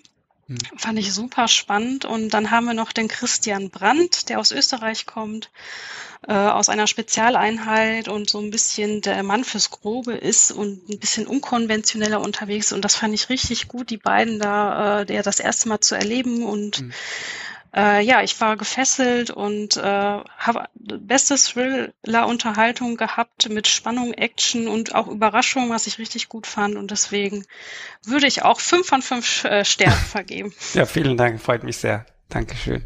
Das war zu Band 1 und bei Band 2. Da sind wir gleich mal gespannt. Das Spiel, es geht um dein Leben. Das war der erste Fall, der uns alle gepackt hat. So, in den zweiten nimmt uns Stillesen Katrin auch noch direkt mit. Ja, jetzt muss ich allerdings äh, gestehen, äh, ich hatte die ähm, Möglichkeit, äh, den vierten Teil oder zwei und drei zu lesen und habe mich mhm. für den vierten Teil entschieden. Deswegen würde ich jetzt vielleicht an Jan Beck selber äh, weitergeben, der uns äh, noch einmal was zu Band zwei und drei vielleicht erzählt. Mhm. Ach, ich glaube, ich erinnere mich noch so genau daran. nee, Spaß. Äh, in Teil 2 geht es um eine Entführung von fünf Leuten, die sich nach ihrer Entführung in engen Glaskästen wiederfinden und einer nach dem anderen stirbt in einer Art Kettenreaktion, die so ein kranker Geist in einem Raum, wo diese fünf Glaszylinder stehen, aufgebaut hat. Die Leute können also sehen, da laufen Zündschnüre, da rollen Kugeln, da schwingen Pendel, da äh, fängt plötzlich eine Flamme an zu brennen und äh, niemand weiß, wer der Nächste sein wird, aber jeder kann den anderen dann beim Sterben zusehen. Und das Ganze wird auch übertragen und hat nicht nur den Sinn, quasi Menschen zu quälen, sondern auch eine gewisse große Rache, einen großen Racheplan zu verwirklichen. Darum geht's so im groben, im zweiten Band die Nacht. Da gibt's den Nachtmann und die Nacht, Nacht für Nacht stirbt ein weiterer Mensch, bis die Öffentlichkeit es schafft, gewisse Aufgaben zu erfüllen, die aber aufgrund gesellschaftsdynamischer Prozesse unmöglich von der Gesellschaft zu erfüllen sind. Um sich da was vorstellen zu können drunter. Die erste Aufgabe ist, ähm, der Nachtmann sagt, äh, dieser Mensch, der in diesem Glaszylinder steht, der hat äh, Kindern was angetan. Und äh, er stirbt aber nicht, wenn diese Nummer, er hält so eine Handynummer ins, in die Kamera, wenn diese Nummer in der nächsten Minute nicht angerufen wird und äh, nicht angerufen wird. Und natürlich innerhalb weniger Sekunden läutet das Telefon und der Mensch stirbt. Also es sind eigentlich unerfüllbare Aufgaben, die der Nachtmann der Öffentlichkeit äh, gibt und äh, das macht es einerseits spannend, andererseits natürlich auch irgendwo ausweglos und äh, zu einer großen Hetzjagd für Christian Brandt und Inga Björk und alles zusammen aber mit dem großen tiefen Rätsel in der Vergangenheit, das wir auch parallel zur aktuellen Handlung kennenlernen. Das ist die Nacht. Maiken, haben wir dich schon gepackt? Ja, oh, ich, ähm, ich bin ja genau wie Katrin auch zart beseitet. Und ähm, da ich ja, da ich ja durch mein tägliches Nachrichtengeschäft schon so unfassbar viel Grausames erfahre, bin ich gerade ganz, ganz hin und her und aufgewühlt. Also es klingt wahnsinnig spannend, aber es klingt auch so, dass ich denke, oh mein Gott, das kann ich gar nicht ertragen. Ich, ich glaube, man ähm, muss ja auch nicht irgendwie, man muss ja nicht jede Art von Literatur lesen, mögen und wollen und es muss ja auch zur eigenen Lebensphase und, und den eigenen Interessen passen. Von daher bin ich überhaupt nicht. Ich denke mal, es äh, ist natürlich für ein gewisses Publikum und äh, eine Community geschrieben, die diese Bücher liebt und, und, und äh, in dem Sinn ist es ja, sage ich auch meinen Verwandten und Bekannten, um Gottes Willen, ihr, ihr müsst euch nicht entschuldigen, dass ihr die Bücher nicht lest. Also die, die sie nicht lesen, denn ähm, es, äh, du kannst sowieso nie ein Buch schreiben, das allen Leuten gefällt, sie anspricht und erreicht. Und, und so gesehen ist es immer was, was du halt für sehr viele Leute machst, mit denen du nie in Kontakt kommen wirst. Aber es ist ja auch gut so. Und Aber ich werde sie trotzdem lesen, schon allein, weil ich dich jetzt kennengelernt habe und weil ich das wahnsinnig spannend finde, was du alles erzählst. Und die, die Romane, die, also das klingt ja, äh, klingt ja so, als würde man das tatsächlich innerhalb weniger Stunden durchlesen, weil das einfach so spannend ist, ne? Das Im besten so Fall. Richtige, das wäre natürlich schön, wenn Richtige Page-Turner. Ja. Mhm. mhm. ja. Mhm. Du musst es tatsächlich durchlesen.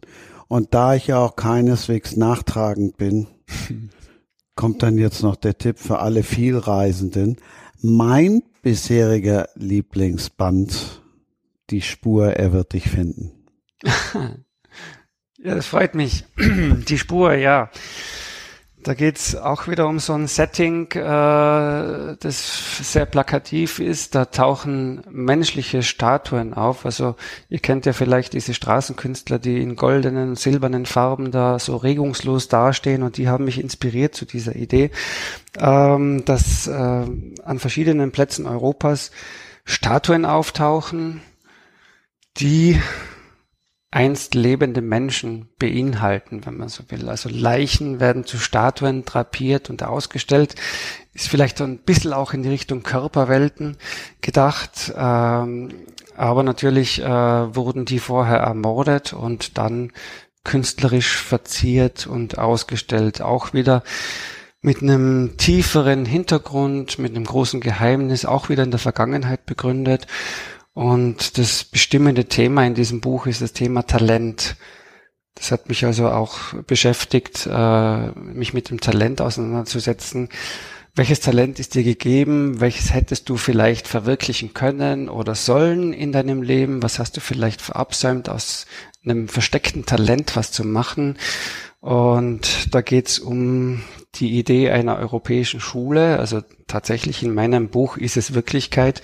Es gibt eine europäische Initiative, die Top-Talente in ganz Europa zusammenzusuchen und in Bologna in einem Institut äh, auszubilden, ihnen die besten Lehrer zur Verfügung zu stellen, die es gibt und dafür zu sorgen, dass Europa einfach eine gewisse Elite ausbildet, und war für mich sehr spannend, äh, auch zu durchdenken, was macht es dann auch mit der Gesellschaft, wie wird dieses Institut, wie wird dieses Institut gesehen, ähm, welches Image hat es und, und irgendwo in diesem Institut und bei diesen Top-Talenten und deren Förderung liegt dann die Wurzel des aktuellen Übels, also der Spur und dieser Statuen, die dann an verschiedenen Plätzen Europas auftauchen. Das klingt wirklich sehr, sehr spannend. Und jetzt, wo ich dich ein bisschen besser kennengelernt habe, glaube ich, dass da auch was von dir drinsteckt, weil du ja auch selbst im Laufe deines Lebens immer wieder ein Talent gesucht hast, oder?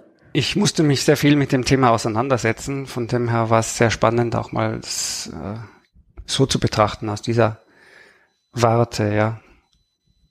Und ich denke mal, es ist, glaube ich, was, was, was jeden irgendwo beschäftigt. Und gerade in einer Zeit, wo wir jeden Tag vorgelebt bekommen, was nicht alles aus dem Talent gemacht werden kann und, und welche Karrieren aus dem Nichts entstehen, plötzlich, weil jemand äh, ein paar Zeilen auf YouTube singt oder so, äh, da, da, da kriegst du schon auch immer ein bisschen die Karotte vor die Nase gehängt. Und äh, mhm. ich glaube, dass viele Leute auch drüber nachdenken und, und irgendwas finden wollen, wozu sie talentiert sind. Und ich auch überzeugt bin, dass es in jedem Menschen eine besondere Gabe gibt, äh, die man entdecken und fördern könnte. Und wenn man halt Zeit, Ressourcen, Gelegenheiten und alles hat. Und das war für mich sehr spannend, mal da drüber nachzudenken auch und das zum bestimmenden Thema im Buch zu machen. Mhm. Ja. Maiken, liest du eher E-Book oder eher Papierbuch, wenn wir das jetzt mit den Reisen alle noch im Kopf haben und wenn du jetzt direkt Band 1, 2 und 3 lesen willst von Jan Beck? Ähm, ich lese beides, E-Book und ähm, Papier. Wenn ich auf einer längeren Reise bin, dann lade ich mir das auf meinen E-Reader, weil es ist dann einfach weniger Gewicht. Aber ich lese auch sehr gerne Papierbücher. Und ähm, ja, ich bin aber grundsätzlich so jemand, der äh, immer den vollen Preis zahlt für Autoren, weil ich äh, finde, das Echt, ist du so schlägst wichtig. bei Deals nie zu? Äh, selten, nee. Also ich dadurch, ich muss ja gestehen, dass ich ja großenteils auf Englisch lese und da äh, gibt's ja keine Buchpreisbindung. Ja, ne? das- da habe ja. ich die sowieso, aber äh, bei deutschen und da deutschsprachigen Autoren, ich zahle immer den vollen Preis, weil es geht mir da auch um Solidarität. Das ist eine sehr edle und, und schöne Einstellung, muss ich wirklich sagen. Die man sich aber auch leisten muss, ne? Leisten Absolut. können muss. Ja, ja, ja. ja. Naja, ich leiste mir dafür andere Dinge. Ich habe kein Auto und äh, Hm. ich, also ich steck schon. Meine zwei Hauptinteressen im Leben sind äh, neben meiner Familie ähm, Bücher und Reisen. Katrin, du? Also ich äh, lese mittlerweile auch E-Books, äh, einfach auch eine Gewichtsfrage ist das natürlich. Also wenn man mal umgezogen ist und mal so ein paar Bücherkartons geschleppt hat, äh, dann äh, weiß man E-Books irgendwann einfach zu schätzen. Und ähm, nein, äh, es ist immer noch ein tolles Erlebnis, einfach äh, ein Buch in der Hand zu halten und äh, die Seiten durchblättern zu können, auf jeden Fall. Aber ich habe auch nichts gegen E-Books. Also mittlerweile ist das einfach praktisch. Ja, mein Liebstes habe ich ja schon oft genug erzählt, ist äh, dieses Whisper Sync. Du schlägst das E-Book zu und machst es dann morgens beim Sport, setzt du einen Kopfhörer auf und der erzählt dir genau an der gleichen Stelle weiter, wo du das Buch am Vorabend zugemacht hast. Das finde ich halt immer noch grandios. Und wie ist das bei dir, Jan? Wie liest du? Ach, auch beides. Also ich, ich habe auch keinen bestimmten Grund für oder gegen das eine oder andere. Also mal kriege ich ein Buch oder kaufe ich mir ein Buch äh, in Papierform, mal als E-Book. Äh, es ist gerade, wie es halt so reinpasst. In, eben das Reiseargument ist natürlich auch ein sehr schlagendes oft mal, dass man nicht zu viel Gepäck mit haben darf. Die Gepäckgrenzen gehen ja eher nach unten als nach oben. Ich habe jetzt schon gesehen, dass du ganze Kontinentalreisen mit 13 Kilo Gepäck schaffen musst, um gewisse Tarife zu bekommen und äh, da ist dann das Buch schon etwas, wo man per E-Book einsparen kann und trotzdem sehr viel Inhalt mitnehmen kann. Und äh, so gesehen ist es wahrscheinlich wie den, bei den meisten. Es sind beide Formate haben und, und auch das Hörbuch haben ihre Vor- und Nachteile und werden so kreuz und quer konsumiert, wie es halt am besten passt. Hm. Wenn man konsumiert sagen darf zu so einem Buch. Also ist, ist, ist halt irgendwo ja schon ein Gut, dass man sich zugute führen kann. Ist vielleicht besser formuliert vernaschen. Katrin, wenn du ein Buch liest und du weißt, du schreibst eine Rezension, schreibst du was rein? Auch das geht ja mittlerweile beim E-Reader. Äh, ehrlich gesagt mache ich mir immer noch Notizen auf den Zettel daneben. Äh, ist einfach so Gewohnheit. Ich würde auch nie in ein äh, Buch reinschreiben, also ein tatsächliches oder äh, Eselsohren reinmachen oder so.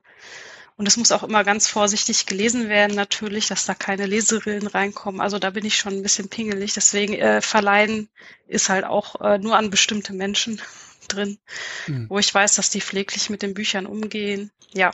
Dann sind wir jetzt gespannt auf deine Notizen zu das Ende, wobei ihr Jan darf sich jetzt genauso zurücklehnen wie vorhin Maiken.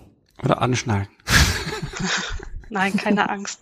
Also darum geht es. Äh, Menschen, die scheinbar nichts miteinander verbindet, äh, werden zusammen auf einer Webseite gezeigt und vor laufender Kamera ermordet. Die ganze Welt kann ihnen dabei in einem Livestream äh, zusehen. Und für Europols Top-Ermittler Inga Björk und Christian Brandt beginnt die Suche nach dem Täter und dem roten Faden. Ausgerechnet in ihre neue Chefetage macht es ihnen nicht leicht, denn sie will die Ermittlungen der beiden unbedingt öffentlich inszenieren. Es ist bereits der vierte Teil äh, rund um die Europol-Ermittler Inga Björk und Christian Brandt. Ähm, ich habe äh, ja das Buch in einem Tag verschlungen und es war ein echter Page-Turner. Cool. So viel sei verraten. Ähm, und äh, was ich auch noch erwähnen möchte, es ist halt unabhängig äh, zu lesen. Also man muss jetzt nicht bei Teil 1 anfangen, 2, 3, 4, sondern man kann ja auch einfach Teil 4 lesen. Das wäre, glaube ich, gar kein Problem. Ja, ähm, ja, äh, Jan Beck schreibt die Geschichte gleich aus mehreren Perspektiven. Das finde ich ist äh, eine besondere Gabe, wenn man sich halt in so viele verschiedene Personen hineinversetzen kann. Und äh, das kam auch alles glaubwürdig rüber und hat auch teilweise für Gänsehautmomente gesorgt. Vor allem ähm, die Sicht aus der Seniorin Margarete Stramm hat mich total berührt und für sich eingenommen. Ach, schön. Das fand ich richtig toll. Ähm, das freut mich sehr bis zum Schluss habe ich äh, den roten Faden auch nicht entdeckt und keine Verbindung gesehen und war richtig gefesselt. Ähm, und das Ermittlerduo war für mich wieder der Star der ganzen Geschichte. Also die sind einfach so ja unkonventionell und ist einfach so ein ungleiches Ermittlerduo ähm, und trotzdem haben die eine Anziehungskraft auf mich und auch auf sich anscheinend. Äh, aber mehr dazu im Buch. Ähm, wohl dosiert fand ich auf jeden Fall die blutigen Sequenzen für einen Thriller. Ähm, und es war auch für mich, wo ich ja ein bisschen ähm, ja, zarter beseitigt bin, auch erträglich. Äh, manchmal war ich allerdings geschockt und ähm, spürte ordentlich Thrill und musste mal tief durchatmen. Aber es war einfach super ja, spannend, actiongeladen, einige Überraschungen ähm, bietet das Buch und ja, es ist einfach beste Unterhaltung, muss ich sagen. Vielen lieben ähm, Dank, freut mich wirklich sehr, weil ja, diese ersten Rückmeldungen, die man so bekommt, wenn das Buch erscheint und äh, es ist ja immer so ein ungewisses äh, gerade auch im, im Publikumsformat, wenn man so will, wenn man, wenn man wirklich eine große Community hat äh, und natürlich vom Verlag und von deiner Mama und von den Testlesern hörst du natürlich immer so ein bisschen auch eine, ja, nicht geschönte, aber schon ein bisschen im Wohlwollen formulierte Antwort und äh, macht mir umso mehr Freude, äh, wenn es dann auch wirklich so ankommt. Ja, auf jeden Fall. Äh, das Ende muss ich allerdings sagen, es hat mich etwas überfordert, aber es ist trotzdem. Also ich kann nur jedem raten, wenn ihr wissen wollt, wie es ausgeht, dann lest es. Ähm, also ich habe ich hab damit so nicht gerechnet. Das ist richtig gut. Super, danke, danke. Ja, bitteschön. das war es dann von mir. Was kann der Autor noch nachlegen? Was kann er nachlegen? Ich glaube, es äh, ist gut äh, umrissen, gut, äh, natürlich wunderbar, wenn es so schön ankommt. Ähm, es ist für mich wieder dieses Setting gewesen, was Plakatives zu haben, was was mit äh, unserer modernen Zeit auch zu tun hat, mit modernen Möglichkeiten, eben diesen Livestream, wo du Leuten zusiehst und plötzlich siehst, da ist jemand, der sitzt ganz normal in seinem Wohnzimmer und scheint gar nicht zu merken, dass er beobachtet wird. Und jeder, der aber diesen Link kennt, äh, kann ihm beim Leben zusehen oder auch beim Sterben dann zusehen. Und diese Kameras gehen so ein paar Stunden vor dieser Mord passiert online und führt natürlich dann auch dazu, dass immer mehr Leute zugucken wollen.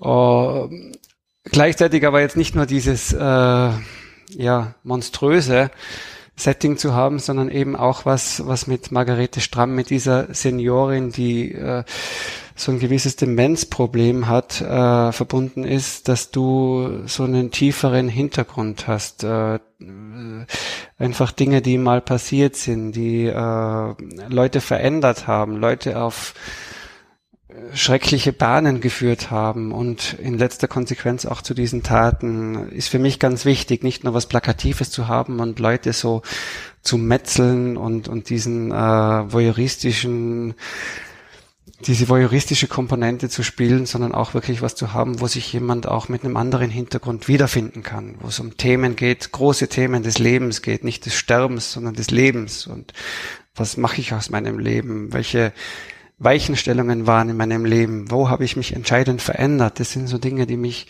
schon immer wieder beschäftigen und äh, mir auch das Schreiben, sage ich mal, äh, erträglicher machen. Wenn ich jetzt nur Gewaltszenen schreiben würde, hätte ich schon Bedenken, dass das irgendwann mal auf mich abfärbt. Aber wenn es so eine Randnotiz bleibt, wenn man so will, wenn es mitschwingt, wenn es für den nötigen Thrill sorgt, aber nicht im Mittelpunkt steht, ist es für mich schön und ist auch schön zu hören, wenn es dann so ankommt. Klingt gut. ja, ich finde, das ist auch so äh, gut gelungen äh, in dem Buch, diese, diese Ausgewogenheit. Es ist alles in der Waage. Oder wie, wie würde man das beschreiben? Ja, ich finde es, äh, es, es, es gibt genug Gewalt in der Welt, gerade momentan, oder? Also wenn du äh, so diese, wenn du gerade die Nachrichten angesprochen hast, also ähm, die, die, äh, die Welt ist wirklich geprägt von, von Wut, von, von Frustration, von Gewalt verschiedenster Art. Und äh, ich möchte mich jetzt nicht nur mit Gewalt auseinandersetzen, nur weil ich ein Thriller-Autor bin. Ich glaube, Spannung spielt sich hier auf ganz viel mehr Ebenen ab, zwischenmenschlichen Ebenen, äh, auch, auch in dem, was man sagt, was man schreibt, was man liest. Und, und äh, ich möchte es einfach vielschichtiger haben. Und jeden Leser, jeder Leserin was bieten können, äh, egal welcher Hintergrund oder welche, welcher Fokus jetzt da beim Einzelnen zu finden ist. Ist also es ein bisschen harmloser geworden, auch weil du jetzt Papa geworden bist? nee, glaube ich nicht. Äh, Wenn es harmloser wurde, dann vielleicht, weil ich bei Teil 1 so ganz bewusst, ich komme ja aus dem Alpenkrimi, ich habe ja unter meinem bürgerlichen Namen Alpenkrimis geschrieben und es war doch eher cozy und sehr viel mit Atmosphäre und Tirol und so weiter. Äh, dann wollte ich einen bewussten Kontrapunkt setzen und so, so richtig mit der Axt in den Wald reingehen und äh, hatte dann aber trotzdem immer noch Bedenken beim Schreiben, ja, ist das wirklich hart genug? Ist das wirklich, äh, soll ich nicht noch ein Schäuflein drauflegen? Und wenn es dann hinterher heißt, ach, das war aber schon ziemlich grenzwertig, dann, dann hat's äh, irgendwie schon funktioniert. Und äh, ich glaube, es hat sich jetzt eingebändelt auf so ein Maß, was so meinem, eher meinem Wesen entspricht. Wo ich sage, es, es darf schon mal härter sein und man darf sich auch mal fürchten in dem Buch, aber grundsätzlich geht es nicht nur um dieses Gemetzel und, und das Blut, das spritzt, sondern äh, man soll auch ganz viel Unterhaltung dazwischen finden.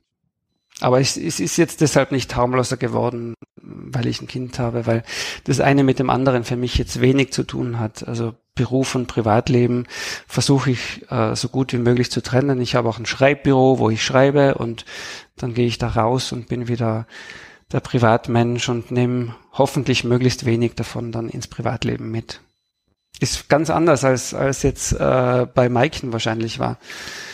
Also wo ja. doch sehr viel auch äh, die Biografie mit reinspielen lässt und ja, äh, ja. vielleicht jetzt bei diesem, aber die Romane, die ich davor geschrieben habe, sind, mm, die haben nicht unbedingt was mit meinem Leben zu tun. Also ich habe einen Roman über das Leben meines Großvaters geschrieben, aber das ist ja auch nicht autofiktional. Hm. Da habe ich mich nur reingedacht. Aber sehr schön. Also ich finde den Gedanken toll, wenn man sich mit seinen Vorfahren auch auseinandersetzen kann und äh, weil es ja auch viel mit dem zu tun hat, wo kommst du her, oder? Also ich sehe es jetzt bei meiner kleinen Tochter, wie viel auch von meinen Vorfahren in dieser Tochter drin steckt, wie viele äh, Ähnlichkeiten ich erkenne, auch nicht nur jetzt im Aussehen, auch im Verhalten und so weiter. Also du merkst, die Geschichte dreht sich doch immer wieder im Kreis herum, gell? Und, und äh, so gesehen ja. ist es schon was Schönes, wenn man sich da reindenken kann. Total, total. Ich finde das ganz, ganz faszinierend wie Familie und familiäre Eigenheiten weitergegeben mhm. werden. Das ist mhm. super spannend. Mhm. Wäre vielleicht auch ein Thema. Ist eine gute Idee für, für das nächste Buch, ja. Jetzt war dein Großvater, aber jetzt hatte jetzt vielleicht nicht unbedingt was mit einem Zeppelin zu tun. Da bietet sich's ja fast schon an. Maike, nimm mal alle mit, die nicht so gut vorbereitet sind wie unser eins ins Luftschiff, bevor jetzt alle blitzschnell schon googeln. Also mein Großvater Christian Nielsen war Navigator im Zeppelin Hindenburg, als der 1937 über Lakehurst abgestürzt ist. Und ähm, er hat den Absturz überlebt und ähm, ist, äh, hat davor schon ein sehr spannendes Leben geführt und in den Jahren danach vermutlich auch noch. Aber wir haben ihn nie kennengelernt, weil er ist vier Jahre nach dem Absturz verschwunden. Und jetzt gibt es drei verschiedene Möglichkeiten, was aus ihm geworden ist. Und die habe ich in dem Roman so ein bisschen am Ende anklingen lassen. Aber eigentlich geht es vor allem um, um sein Leben, um diese wahnsinnig schöne und spannende Zeit der Luftschiffe, als die Zeppeline über uns durch den Himmel geschwebt sind und welchen Zauber diese Luftschiffe auch auf die Menschen damals ausgeübt haben mochten und wie es auch gewesen sein mag, ein solches Luftschiff zu navigieren. Genau, und davon handelt der Roman und unter uns die Welt. Hast du auch Aufzeichnungen gehabt deines Großvaters oder hast du dich? Äh ja, also erst ähm, keine Sprachaufzeichnungen, aber schriftliche Aufzeichnungen. Und zwar ist er danach ja von den US-amerikanischen Behörden vernommen worden, weil die haben dann ja monatelang nach der Unglücksursache gesucht und viele Jahre später, also tatsächlich als ich ich muss dazu sagen, ich habe wirklich lange gebraucht, bis ich mich dazu überwinden konnte, einen Roman über ihn zu schreiben, weil ihr könnt euch vorstellen, die eigene Familie guckt ja mit Argusaugen da drauf. Ne? Und ich habe mich nachher entschieden, es zusammen mit meinem Vater zu machen. Also mein Vater hat schon vor mir viele Recherchen geführt, viele Gespräche auch mit ehemaligen Kollegen seines Vaters geführt und so weiter. Und auf diese Vorarbeit konnte ich zurückgreifen und die weißen Stellen, die es noch in der Biografie meines Großvaters gab, die habe ich versucht mit Hilfe meines Vaters zu füllen. Und dann ähm, habe ich einen amerikanischen Historiker angeschrieben, einen Militärhistoriker, der sich lange mit dem Absturz des Zeppelin Hindenburg beschäftigt hat. Und der konnte mir die Vernehmung meines Großvaters durch US-Behörden zukommen lassen. Und da habe ich zum ersten Mal, und das war, es war ein Gänsehautmoment, da habe ich zum ersten Mal eine Ahnung davon gehabt, wie mein Großvater gesprochen haben mochte, weil er hat eben, er konnte Englisch und er hat eben, ja, den Behörden Rede und Antwort gestanden. Er hat erzählt, ja, ich stand im Kartenraum, dann ging ein Ruck durch die Gondel, ich wurde gegen die hintere Wand geschleudert. Und ich konnte es mir zum ersten Mal so richtig vorstellen, was er damals wohl erlebt haben musste. Und er ist dann aus der Gondel gesprungen, neun oder zehn Metern Höhe, hm. und ist dann nochmal zum brennenden Luftschiff zurückgelaufen und hat dann versucht, Menschen zu retten. Also unter anderem hm, das Kind der einzigen Familie, die mit an Bord waren. Also von daher, ja, ich habe Aufzeichnungen gefunden und das, das eben wirklich so viele Jahrzehnte nach diesem Unglück. Also dann habe ich das Buch geschrieben vor gut äh, neun Jahren, acht Jahren. Also tatsächlich erst während ich das geschrieben habe, habe ich diese Aufzeichnung bekommen. Hm. Ja, ist toll, das war auch für mein so eine Geschichte hat, gell? also unglaublich nah auch am Weltgeschehen irgendwo verortet und, und den Nachrichten von damals und diesen klassischen Titelseiten, die es da gegeben hat und diesem ikonischen Foto Ja. Das, das auch davon existiert und der Radioübertragung dieses Radiomoderators, oh, ja. der ja da völlig ausgerastet ist und, und oh, dieser das ist schon was, was im kollektiven so Bewusstsein auch drin steckt und toll, wenn man da so nahe dran ist irgendwo. Unglaublich. Ja, ich bewundere den sehr, diesen Radioreporter. Ne? Also mhm. ich stelle mir das vor, wie ist es, so ein Unglück live zu reportieren? Das muss so mhm. unfassbar gewesen sein. Und er hat ja auch tatsächlich geweint kurz. Ne? Das mhm. ist so, ähm, das war für mich sehr berührend, das zu hören, auch nochmal.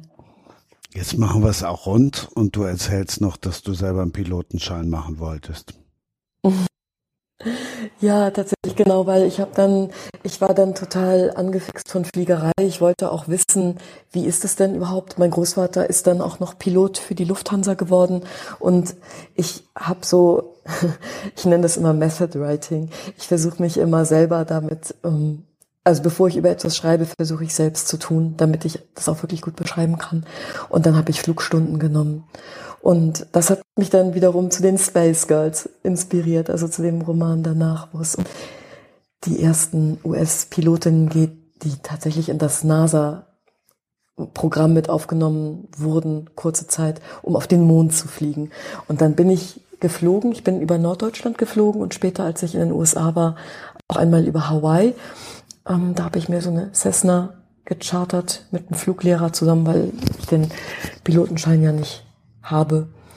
Und ähm, ich wollte den dann machen, aber ich habe festgestellt, dass das unfassbar teuer ist und ähm, dass ich dann irgendwann auch keine Zeit mehr hätte für die Dinge, die mich dann wirklich begeistern, nämlich das Schreiben und Lesen. Und dann habe ich gedacht, ach, ich nehme einfach noch ein paar Flugstunden und das, das Fliegen, also das selber zu fliegen, das war, gehört mit zu den aufregendsten Dingen, glaube ich, die ich, die ich getan habe. Und ich konnte ein Stück weit nachempfinden, wie es meinem Großvater da wohl zumute war, glaube ich. Ich kann jetzt überlegen, sag ich's oder sag ich's nicht, aber ich habe Space Girls dann tatsächlich im Deal geschossen. das sei dir total verziehen, Christian. dann bin ich, dann, dann bin ich ja doch noch beruhigt. Na ja, klar, du musst, du musst ja auch das alles immer lesen. Von wegen Erleben, Jan, da stellen sich dann natürlich ja auch dann die Fragen. Du weißt schon, ne? Du meinst nach Me Method Writing? dass ich mal zuerst ausprobiere, bevor ich was schreibe, äh, was, was äh, Menschen, Meucheln und so weiter betrifft.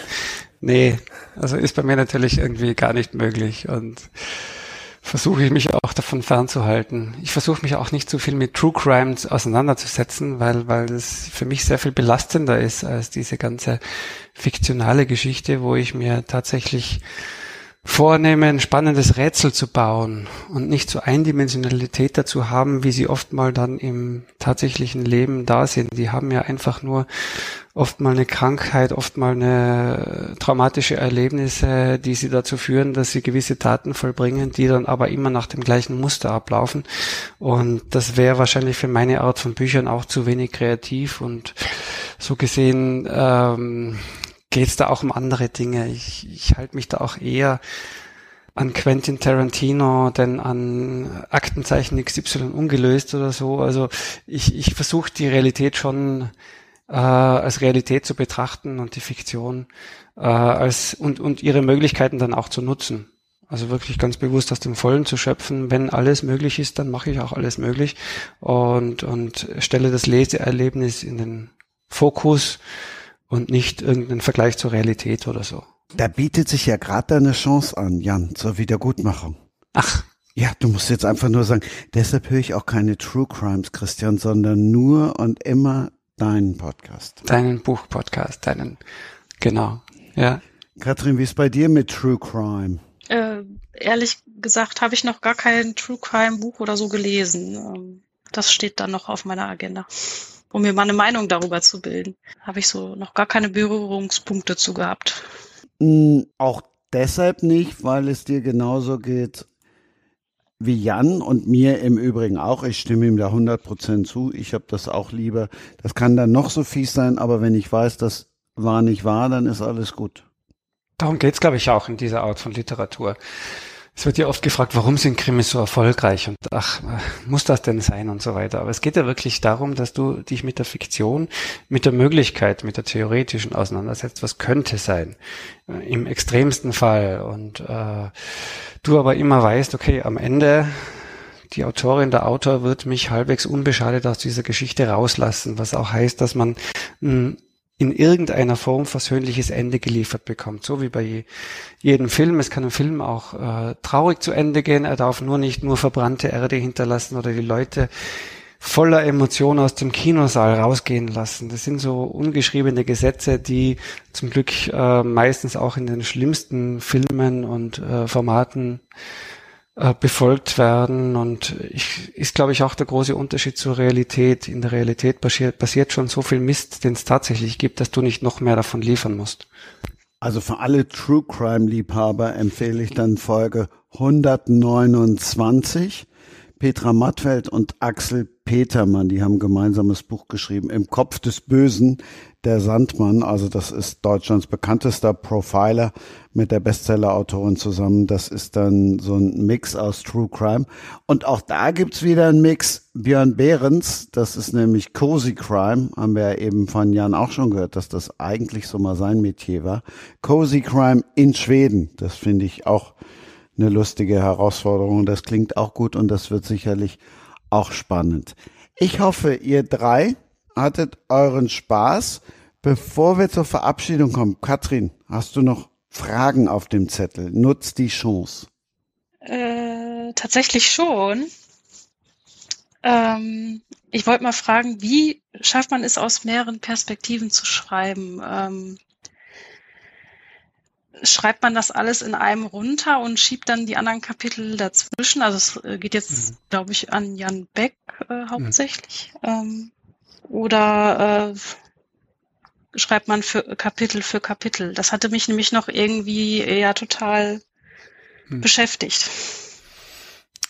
Ich kenne es äh, in beiden Varianten. Ich habe es aber bisher immer so gehalten, dass ich tatsächlich äh, das Buch von vorn bis hinten schreibe, also Kapitel für Kapitel und immer wieder in die andere Perspektive reintauche.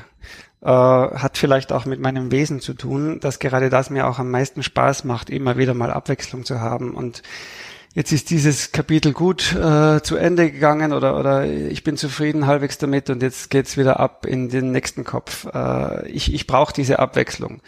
Äh, andere Autorinnen und Autoren machen es wirklich so, dass sie die ganzen Stränge hintereinander schreiben, äh, weil sie dann besser in dieser Perspektive selbst drin sind und äh, authentischer äh, beschreiben können und, und schauen dann am Ende, wie es zusammenpasst. Ich glaube, Andreas Gruber macht so, hat es mal selber auch erzählt. Äh, und für mich ist aber das andere, also deshalb findet man auch immer mehrere Perspektiven in meinen Büchern und auch Perspektiven, die überhaupt nichts mit mir und meinem Leben zu tun haben, weil das mir tatsächlich am allermeisten Spaß macht, immer wieder ein neues Käppchen aufzusetzen und jemand anderer zu sein. Super, vielen Dank. Das ist äh, wieder bei Identität und ja. Wandel, ne? Wer bist du und wenn ja, wie viele? und an Maiken habe ich auch noch eine Frage. Ähm, hast du auch äh, Französisch oder andere Sprachen gelernt, indem du äh, Literatur in der Sprache gelesen hast? Ja, tatsächlich. Und auch so wie ich das da beschrieben habe mit Tintin, also Tim und Struppi. Ich habe ganz viele Comics am Anfang gelesen. Ich fand immer Comics eine gute Art, um Sprachen zu lernen, weil wenn du mal was nicht verstehst, hast du ein Bild dazu. Ach, und, das ist cool, ähm, ja. genau. ja. ähm, heute könnte man sicherlich auch dann das mit Serien so fortsetzen. Mhm. Aber mhm. ähm, ja, ich habe immer, ich habe immer dann in den Sprachen gelesen, weil das ist wirklich die beste Übung, finde ich. Ja. Das heißt ja auch, man soll mit den Leuten dann, äh, man soll ja wirklich äh, nicht die eigene Muttersprache dann sprechen, wenn man in einem neuen Umkreis ist, sondern tatsächlich sich voll in dieses Leben reinstürzen, dann geht's am besten und schnellsten. Ja, das stimmt. Und am allerbesten ist es, wenn man sich verliebt. Ah, okay. dann hat man ganz, ganz schnell Lust, die Sprache zu lernen. Okay. Aber ähm, es kann jetzt nicht dahin führen, dass man sich ähm, bei jeder Sprache in jemand Neuen verliebt, wahrscheinlich. Oder sollte vielleicht nicht dazu führen. So, ich ja. möchte jetzt, ich möchte übrigens morgen Spanisch lernen. Ja. Aber es ist auf jeden Fall ähm, ein guter Motor. Katrin, noch mehr Fragen, außer dass du dich jetzt Ach von so. deinem Mann trennen sollst und einen Portugiesen heiraten sollst. Ich glaube, Portugiesisch ist relativ schwer zu erlernen. Äh, Aber für die Männer. ja, genau, äh, genau. Das ist dann das Argument. Genau, das hat mein Mann jetzt auch nicht gehört. nee, aber sonst äh, habe ich im Moment keine Fragen. Dann darf ich mich bei euch dreien bedanken. Maiken, eine Frage habe ich natürlich noch an dich, weil du vorher überlegt hast, Mensch, wie passt das so zusammen? Wie matcht das so zusammen? Hat gepasst. Hm? Mhm. Ja, das hat super gepasst. Ich bin euch richtig nahe gekommen und es war schön, mit euch zu reden. Wir sind alle, wir machen sicherlich alle was Unterschiedliches, aber uns eint die Liebe zu Büchern und das ist einfach so schön, mit Büchermenschen zu sprechen. Vielen Dank dafür. Vielen Dank, Christian. Sehr gerne. Auch von meiner Seite ein herzliches Dankeschön, die Gelegenheit zum zweiten Mal bei dir sein zu dürfen, wirklich wieder interessante Stunden zu verbringen und die Möglichkeit auch mal zu reflektieren, was man macht und wie man es macht. Und äh, waren sehr spannende Stunden und äh, freue mich, wenn es vielleicht mir wieder soweit ist und freue mich jetzt auch, die Bücher zu lesen, über dies, um die es gegangen ist. Maiken, du hast mir zwei wirklich wunderbare Bücher ans Herz gelegt und die werden dann als nächstes an der Reihe sein. Danke euch allen. Dankeschön. Und wir wissen ja, ähm, nach Band 4 ist jetzt ja nicht Schluss. Ja, es geht weiter. Nächstes Jahr wird was Neues kommen. Also eine Mehr neue ich Folge zur Se eine neue Folge. Nee, äh, eine neue Reihe wird starten. Ach, ist die Reihe vorbei jetzt oder was? Ach, die ist jetzt mal vorläufig nicht abgeschlossen, aber ähm, die ruht mal dann ein bisschen. Und, und wir werden sehen, was sich weiter daraus entwickelt. Also die können jederzeit äh, vielleicht, je nachdem, wie das Ende ausgeht, also ich darf ja nicht zu viel verraten, aber äh, möglicherweise wird es dann doch mal auch wieder so ein Buch geben. Aber jetzt ist der Fokus mal auf andere Projekte gerichtet. Auf was Neues, Spannendes, Großes hoffentlich, was nächstes Jahr erscheinen wird. Ja, ich sag auch vielen Dank. Ich war ultra aufgeregt. Ähm, Es war ja meine Podcast-Premiere und ähm, es hat total viel Spaß gemacht, ähm, euch allen mal näher zu kommen. Und auch die Bücher, die ihr geschrieben habt, haben mich ja begeistert. Und ja, ich kann nur vielen Dank sagen und hoffe, ja, wieder was von euch zu lesen. Genau. Ich habe auf jeden Fall jetzt schon eine höhere Wunschliste an Büchern. Vielen Dank. Sehr schön. Vielen Dank dir auch. Danke dir. Und ich hoffe, du darfst dann auch gerne nochmal wiederkommen und dein Mann verbietet dir jetzt nicht den Podcast. Ich, also, ich denke, das geht klar. Also ich komme gern nochmal wieder. dann bin ich beruhigt. Schönen Gruß auch an ihn und an alle Portugiesen und überhaupt verliebt euch in irgendjemanden, aber nicht in jemanden komplett neuen. Tut mir den Gefallen, auch wenn ihr dann Chinesisch lernt. Und tschüss. Das war Sprenger spricht. Autor Insights.